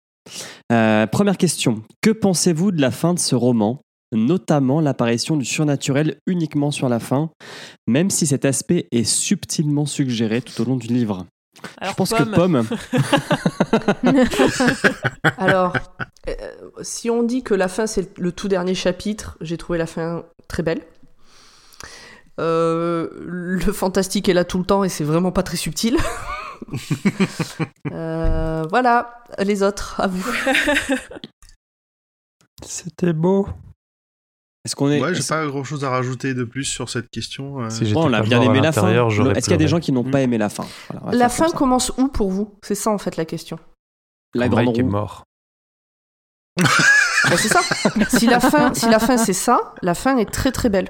Elle était attendue. Enfin, moi je me doutais qu'il mourrait avant la fin. Non, Mais elle est pour moi, la fin, c'est toute la, c'est la, temp- C'est la tempête, la, ouais. La tempête, quoi. Ah oui, la bah, partie révélation, la tempête. euh, C'est de la merde, alors.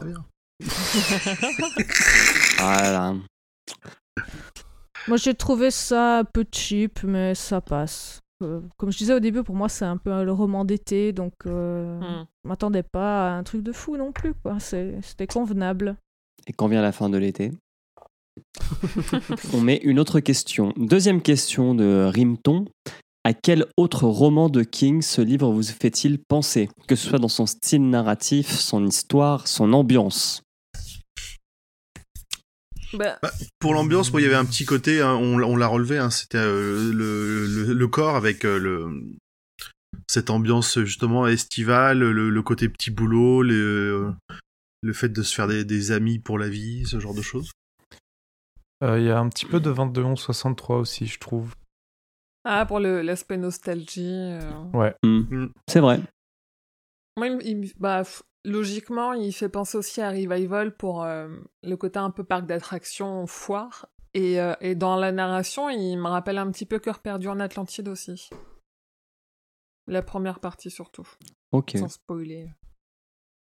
Perso, il m'a fait Mhm. penser à aucun autre livre de King. Mais bon, j'en ai- lu qu'une quinzaine, hein, donc. euh. Ouais, J'allais dire, moi ça m'a Ouais, fait moi, penser à aucun pareil, que j'ai lu. euh, pas plus Après, que ça. euh, Effect- Effectivement, un peu euh, le corps, mais sans plus. Pomme Je viens de répondre à aucun que j'ai lu. Mais j'en ai, lu une quinzaine en tout aussi. Donc, euh, Ouais, après, il est un peu à part aussi, hein, c'est pas, c'est pas déconnant. Heureusement. Ensuite, euh, nous avons une euh, question toujours sur Facebook de Kenada Neo qui nous demande quel est votre roman préféré de Stephen King ou autre? Donc la question est un peu large. Parce que Stephen King, on a déjà répondu dans un autre épisode, il me semble. Oui. Certains ont même répondu dans leur story Instagram. ouais, mais un, c'est impossible, en fait. Et puis surtout, Un, la dur. question quel roman préféré, euh, vu qu'il a Ouais. publié plus de nouvelles que de romans, c'est euh, toujours difficile à répondre. bah, ou autre, du coup, euh, autre Bah, que non. Stephen King. Bah- Ou autre que roman. Bah, ou ou autre que Stephen King, j'ai l'impression. Je pense que c'est autre, autre auteur, ouais. Et alors, ça serait qui pour vous Un autre auteur? Un roman que. Ou en tout cas que vous aimez Moi, particulièrement? Moi, je crois que le roman que j'ai Euh. le plus lu, c'est. euh, mais on- on- je crois qu'en plus, on en a parlé dans un autre épisode. Moi, c'est euh, euh, Les Malheurs de Sophie que j'ai le plus lu. Mais parce que je l'ai lu euh, 20 fois euh, par semaine quand j'étais gamine et c'est tout. Et moi, qui ne serais pas du Stephen King, ce serait Dune de Frank Herbert. C'est un bouquin que je relis tous les ans, que j'a- j'adore l'univers et euh, cette science-fiction euh, un peu écolo, on va dire, dans un certain sens. Euh, moi, un livre que j'ai lu plusieurs fois, c'est 99 francs de Beck BD. Ça n'a rien à voir. La Startup Nation. Ah, Il y a Toi, un peu de euh, surnaturel. Ou Emmerich Bah, je... Moi, je sais pas trop quoi répondre, honnêtement. T'es pas obligé si t'as pas de réponse. Euh, non, moi je dirais plutôt quelque chose qui revient régulièrement ces dernières années, c'est plutôt un anime. Euh, donc je vais le citer quand même, c'est Saikano, que je regarde en général une fois par an. Voilà. Ok. Et toi, Emmerich C'est compliqué. C'est comme, c'est comme des enfants, tu peux pas dire c'est lequel ton préféré. De bon C'est présage. Bah, Il y en a beaucoup? Euh, Il y a Tous les aventuriers de la mer de Robin Hobb. Mhm. Il y a hum, le recueil de nouvelles des choses fragiles de Neil Gaiman. Euh, Il y a la trilogie de Moite von Lipsic de Terry Pratchett.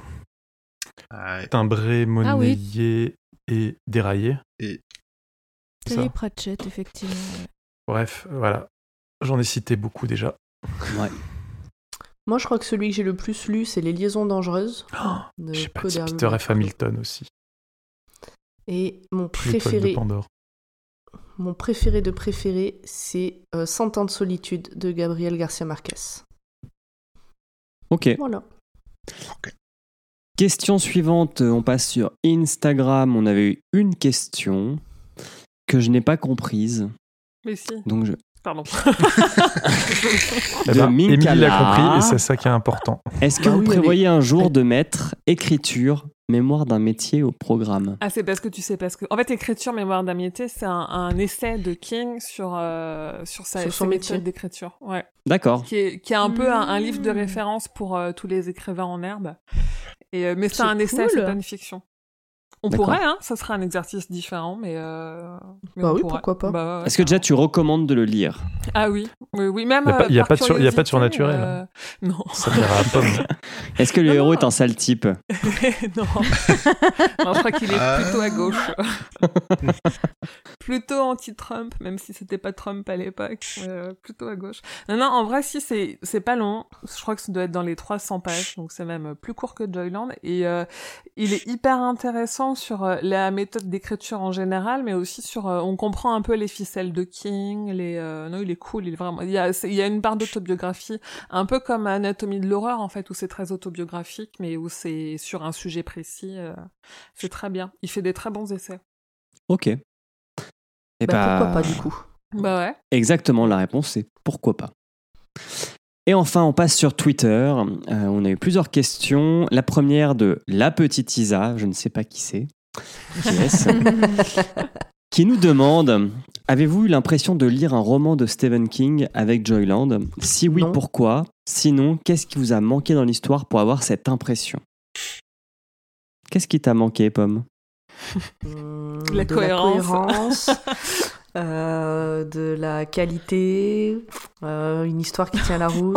Non, mais moi, je pense, Euh, je pense savoir ce qui pose problème, c'est que Pomme n'a pas lu ça. Et donc, euh, elle peut pas comprendre Joyland. Peut-être. Elle a pas les- Eh. le maître étalon. euh. Moi, dans le résumé, on m'a parlé de, de- on m'a demandé si j'avais peur d'un clown. J'ai pas vu de clown. Enfin, bon, voilà. En gros, il t'a manqué du fantastique, quoi. Non, il m'a manqué que le livre soit bien. Non, mais que le livre soit bien, c'est. Je suis sûre que ça a été écrit. Je suis sûre qu'il doit avoir un neveu qui traîne quelque part, qui a dû lui dire vas-y, je voudrais tenter. Il lui a dit allez, vas-y, je te prête mon nom, euh, écris ton histoire à la con, Ah et je mets ton nom dessus. Bon, et vous alors Bon, les pour vous, autres. c'était, euh, pour vous, c'est vraiment un roman de Stephen King ça, C'est représentatif? Non. Ben, pour moi, pas trop. Non. Non, pour moi pas trop et j'aurais du mal à, à dire à quelqu'un comment Stephen King par euh, Joyland Mm. parce qu'il y a pas il y a pas il y a aucune de ces marques de fabrique je trouve à part le côté euh, euh, comme tu disais tout à l'heure Émilie le comment dire le passage à l'âge adulte qui est quand même ce qui est un, un thème qui revient souvent chez lui le reste ça ça ressemble pas vraiment à du King. Si, il y a un truc, et on en a parlé avec Émilie, et elle m'a dit va falloir t'habituer parce qu'il fait toujours ça. C'est que t'as une mise en place très longue, et en 20 pages, il te clôt le truc, euh, poum, c'est fini. Oui, parce qu'en fait, euh, Ça, c'est du King. il le dit lui-même, il, il, il a des personnages, il a un contexte, et des tri... enfin, il- en fait, c'est un, un tricot, il tricote un, un beau plaid et tout. À un moment, il se dit, bon, bah voilà, j'ai fini, j'ai raconté ce que je voulais raconter, maintenant, il faut clore l'histoire. Et, et, et- tu sens un peu, c'est pas forcément de la précipitation, c'est juste que pour lui, bah, c'est fini. Il faut, vu qu'il a pas un objectif, vu que quand il écrit, il sait pas où il va en venir, il est pas en train de construire pour arriver à, au dénouement d'une intrigue, en fait. Et ça se sent typiquement sur un bouquin comme ça ou sur d'autres où il laisse une fin ouverte parce que comme ça, ça lui permet un peu de se débarrasser du sujet de, bah, j'ai monté toute une intrigue je sais pas trop comment la terminer parce que c'était pas mon sujet. Vu que son sujet principal, c'est pas la résolution du meurtre, mais plutôt euh, le vieux qui revient sur son, sur son, sur sa jeunesse, sur son histoire avec euh, trucs et machin. euh, c'est, il s'en sort un peu comme ça.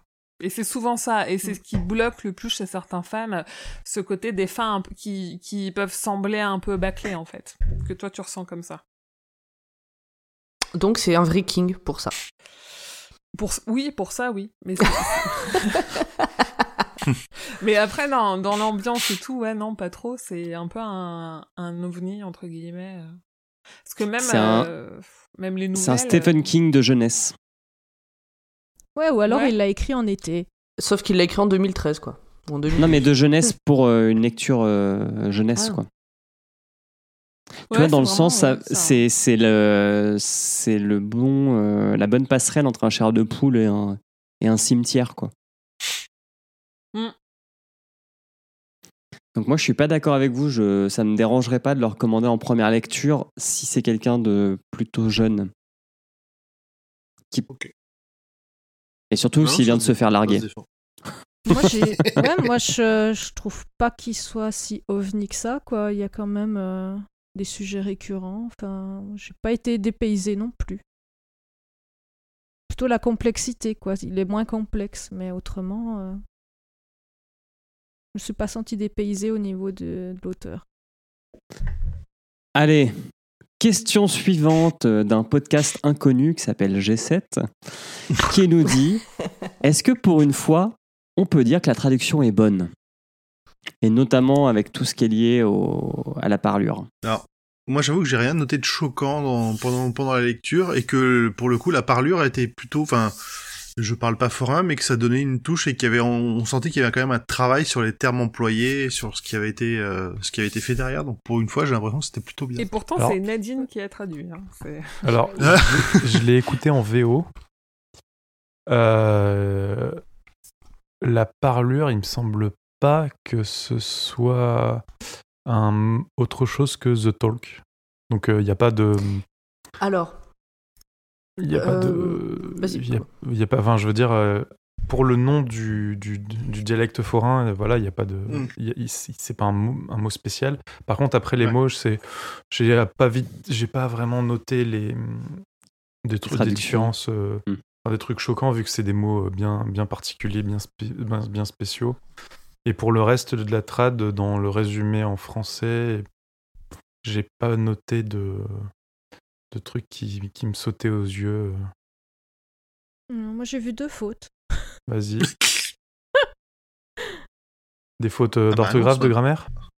Euh, des fautes de grammaire, ouais, des participes passés. Ouais, plein de coquilles tout le temps. Ouais. Mais ça, globalement, ça allait. à la fin du bouquin, il y a une note de l'auteur qui Oui. commence par Les puristes du monde forain, je suis sûr qu'il en existe, fourbissent déjà leurs plumes pour m'écrire avec divers degrés d'offuscation que ce, de- que ce que j'appelle la parlure n'existe pas. On n'a jamais appelé les ploucs des lapins, par exemple, ni les jolies filles des pigeons. Ces puristes ont raison, mais c'est inutile qu'ils se fondent de lettres ou d'emails de protestation. Écoutez les gars, c'est pour ça que ça s'appelle de la fiction. Mais après, quand même, il dit que beaucoup de termes sont réels euh, et, et viennent du, du jargon forain. Oui, oui. Oui, c'est oui. confi- c'est confirmé par la note euh, de la, de la traductrice qui a quand même fait appel à des forains euh, pour Et ce donc, il, ouais, et il dit que lui aussi, euh, euh, il cite ses sources en fait. Ce ne sont que quelques exemples parmi une foule d'autres. J'ai puisé mes sources dans The Dictionary of Carney, Circus, Sideshow and Vaudeville, Lingo, etc. Donc euh, il est allé se sourcer. euh. Voilà. Ok. Question suivante. Que pensez-vous de cette vision de la vie qu'a King dans ce roman? Je cite Quand t'as 20 ans, la vie est nette comme une carte routière.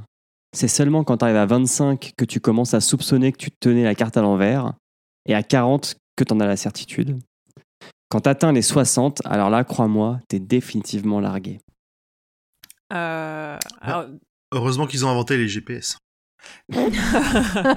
Non mais déjà, enfin moi j'ai- un, désolé Céline, j'ai un problème avec la formulation de la question parce que comme Pomme l'a dit, euh, c'est bien marqué à la fin que c'est une fiction. Donc c'est pas parce que King l'écrit que c'est ce qu'il pense. Donc euh, le pensez-vous de cette vision de la vie qu'a King euh, ça- veut pas dire que c'est que lui c'est ce qu'il pense en tout cas. C'est ce qui le fait penser à son, C'est à son son personnage. Personnage. Oui, oui. Exactement. C'est qui pense ça. Ouais, ouais, bien sûr. Je disais, euh, moi j'a- j'adore cette phrase parce que perso, j'ai eu ma crise de la 25e année. Donc euh, ça correspond tout à fait euh, à ce que j'ai ressenti à mes 25 ans. Et pour les 40 et les 60, bah, là, il faut que j'attende. Qua- qua- 40, 40 c'est pas très loin, donc euh, on verra, je vous redirai. Ouais, je suis un peu d'accord avec Urde, du coup, et un peu, du coup, avec ça. Ou, euh, mais j'aurais mis avant 40. Moi, je dirais que déjà entre 30 et 35, euh, la carte, tu l'as laissée dans un coin et tu te repères plus au panneau de routier, tu vois. Euh, après, on verra la suite, je ne sais pas encore. C'est c'est un peu une reformulation de, de la phrase qui dit que quand tu ne sais rien, tu es persuadé de tout savoir, et quand tu, et plus tu sais des choses, plus tu te rends compte de- des choses que tu ignores. Ouais, c'est ça. Exactement. Mais c'est ça. Allez, question suivante. Est-ce que vous pensez que Joyland est un bon moyen de rentrer dans l'univers de King? On a Non. commencé un peu à y répondre. Moi, je dis oui. Moi, j'ai dit non tout à l'heure, ouais. Je le maintiens. Moi, je trouve que ça, Pourquoi pas? c'est pas représentatif de son univers, en fait. On peut, on peut commencer par Joyland, mais si c'est pour initier à l'univers de King, bah, pas trop. En fait, je dirais euh, que c'est un bon roman de King pour démarrer si on a peur d'avoir peur. Parce qu'il n'y a pas grand chose qui fait peur dans, Ouais. dans celui-là. Il y a juste une petite dose de surnaturel. Euh, on aborde le sujet du Shining sans le dire. Euh, donc euh, c'est plutôt. euh, Ouais, mais par exemple, tu vois, ce truc du. Shining, moi qui n'ai ni lu ni vu, bah, je sais pas du tout ce que c'est le Shining. c'est pas faute qu'on en parle à chaque épisode. Ouais, Ouais, je sais. euh. Binous, Binous USA en parle dans chacun de ses épisodes, mais à titre perso, je ne sais pas à quoi ça correspond. Mais c'est pas faute de te le répéter à chaque épisode. Ce que c'est. C'est pas vrai. C'est un. non, c'est. On va résumer, c'est un pouvoir surnaturel qui te permet de faire plein de choses. Mhm. Mais principalement la télépathie et des visions de l'avenir. Et du passé Ça un petit peu vite, aussi, hein. ouais. Mm. Oui. Voilà, on a fait le tour des questions, Pomme. Je te rends la main. Eh bien, bien. Donc, je pense qu'il va être temps de clore, puisqu'on a déjà répondu à la question de est-ce que vous conseilleriez ce bouquin en premier bouquin de King? On est quasiment tous sur du non, sauf. Emmerich et Julien, Ah, sous certaines conditions. sous certaines conditions. Euh, donc, il va être temps de conclure. Alors, qu'est-ce qu'on peut dire qu'on fait partie du label Podcut? Je pense qu'on l'a dit euh, un peu au début. On a un peu vendu le truc euh, comme il faut. Euh, on a toujours un Patreon. Euh, le label a un Patreon. Donc, n'hésitez pas à venir. euh, Bah, nous filer, euh, slash podcut. J'allais te demander de nous donner l'adresse. tu peux la redire à voix intelligible, s'il te plaît? Patreon.com slash podcut. Donc voilà, donc vous pouvez nous venir nous donner euh, une petite pièce euh, tous les mois ou une de temps en temps, et ça va nous permettre euh, bah, d'acheter les bouquins, d'acheter du matériel, de pouvoir éventuellement euh, se retrouver dans la même ville pour enregistrer tous ensemble, parce qu'on est sur cinq villes différentes et sur deux pays à l'heure actuelle, donc on enregistre à distance. Voilà. On vous conseille aussi d'aller écouter bah, les autres podcasts du label parce que c'est plus, ils sont plutôt cool, on les Sur aime bien. tu veux le redire à haute Sur podcut.studio. Voilà. Et ils parlent pas tous de Stephen King ou de littérature. Il y a Il y vraiment en a un autre, mais bon, on l'accepte. Il y en a un, Un, autre. petit, un petit truc d'actualité. D'ailleurs, on pourrait peut-être le rappeler, ceux qui écoutaient la Gazette du Maine en... sur notre flux, sur le flux du roi Steven, c'est fini. Il faut Mm. aller vous abonner au flux de la Gazette du Maine, Mm. sinon vous n'aurez plus les infos. Sinon, vous ne saurez pas quelle est la plus grande figurine de Pennywise qui est sortie en T'as fait la animatronics. même blague la dernière fois. Oui. Mais il y a toujours des nouvelles figurines. Ouais, mais là, euh, C'est toujours on est même d'actualité. plus sur une figurine. Le truc fait 2 mètres, quoi. Donc c'est- Et il est très plus de la figurine. Il est plus grand que toi, il se met dans un coin de ta chambre. Ouais, ils vont nous sortir L'horreur. une tour Eiffel, quoi. Une statue de la liberté, je sais pas comment ça, on s'en sort plus. Euh, ce qu'on peut dire aussi, c'est que des fois, on va squatter chez les copains. Tu veux nous en parler, euh, grand poil? Euh, bah, tout à fait. Avec euh, Pomme, on a été euh, parler Binous euh, chez Binous USA. Oui. On a parlé Binous française pour le coup. La Catalane. meilleure bière du monde. Et c'est une bière qui vient de Perpignan, de chez moi. Spoiler, non si, si, 20 sur 20. Et vous m'aurez entendu aussi, euh, je serai passé dans la librairie Yokai Donc, pour la journée spéciale Yokai du, euh, du 8 août. C'est le jour des Yokai au Japon. Et c'est très bien. Et c'est Oui. un excellent podcast. euh, Si vous aimez le surnaturel, c'est parfait. Voilà. Les autres, vous avez des choses à rajouter, des participations, des, des podcasts dans lesquels vous, allez? Non, moi je suis une feignante. Si, moi je voulais rajouter, pour ceux qui veulent euh, réécouter des épisodes euh, du Roi Steven, Urd a eu une super idée qui est de, de passer l'épisode en 0,8 et on a Ah oui. l'impression qu'on est bourré. Et en vrai, c'est un- c'est un super moyen de réécouter les épisodes, c'est vraiment très drôle. Oui, et, et faites-les quand vous mimez, vous pointez quelque chose avec votre doigt en bougeant votre main et ça fait vraiment ça. Comme des piliers de bar euh, Voilà, Les piliers de bar au. PMU du coin, quoi. c'est ça. Eh bien, je crois qu'on a fait le tour. Ouais. Bon, il est temps de nous dire au revoir. Il est tard. Ça serait bien que cet épisode ne soit pas plus long que ce- les deux épisodes du Fléau euh, réunis. Euh, on vous fait tous des bisous bisous parce qu'on sait que les gens aiment bien qu'on leur fasse des bisous et des poutous à la fin des épisodes. Et puis à bientôt. À bientôt Au Ciao. revoir. À bientôt. Salut Bye bye.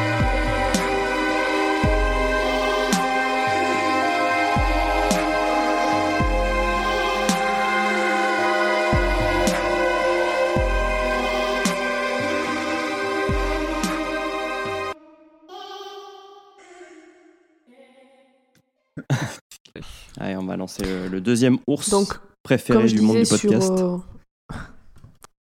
Eh, Emmerich, tu dis 350 pages. Moi, j'en ai 400 dans mon livre de poche. J'ai 400 aussi. Ah bah, ai c'est pas autant que ça non plus. c'est annoncé par Wikipédia. hein.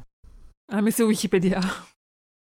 Ça doit dépendre. Oh, le, dé... le dédain, quoi. Oh, c'est Wikipédia. moi, j'en ai- 7h33 Moi, j'en ai en- 277 en pages en, en e-book. hein. Oh non, c'est pas en e-book. C'est en e-book euh, piraté. Et les gens ont dit Wikipédia. Content. Coucou. Ah, on a perdu Horde. The Cure. Ah bah, coucou. Là, on voit quand ça s'allume, mais on ne maudite. t'entend pas. Urde Oui, je crois que ma connexion a été maudite par Émilie. Est-ce que vous voulez qu'on refasse l'intro? Non, juste faut que Urde dise bonjour et je monterai. Dis bonjour Hurde. Merci, chasse, ça va, c'est en train de se remettre.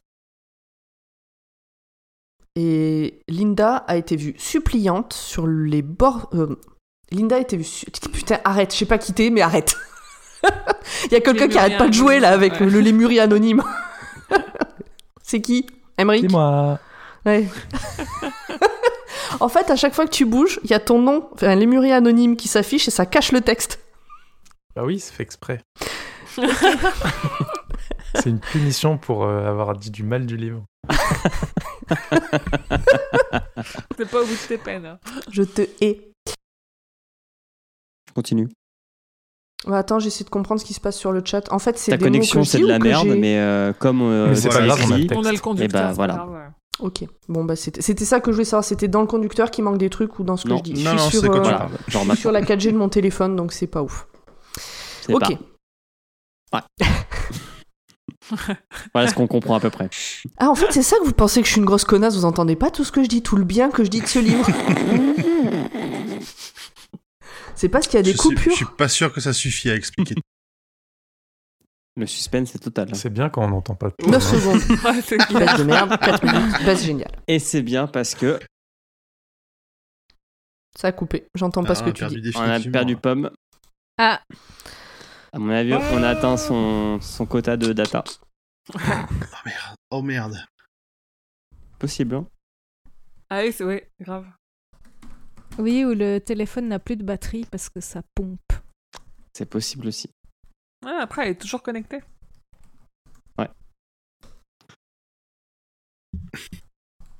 Ça se trouve, Et elle là, c'est trop bien elle parce qu'il faut rentrer dans Poulpe.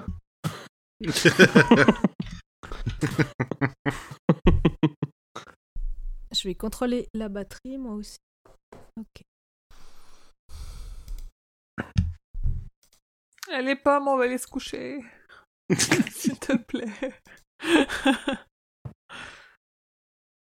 Bon, sinon, quelqu'un prend le relais. hein. Si jamais elle peut pas revenir. euh. Au pire, ouais. Ah, trop une de page. sel.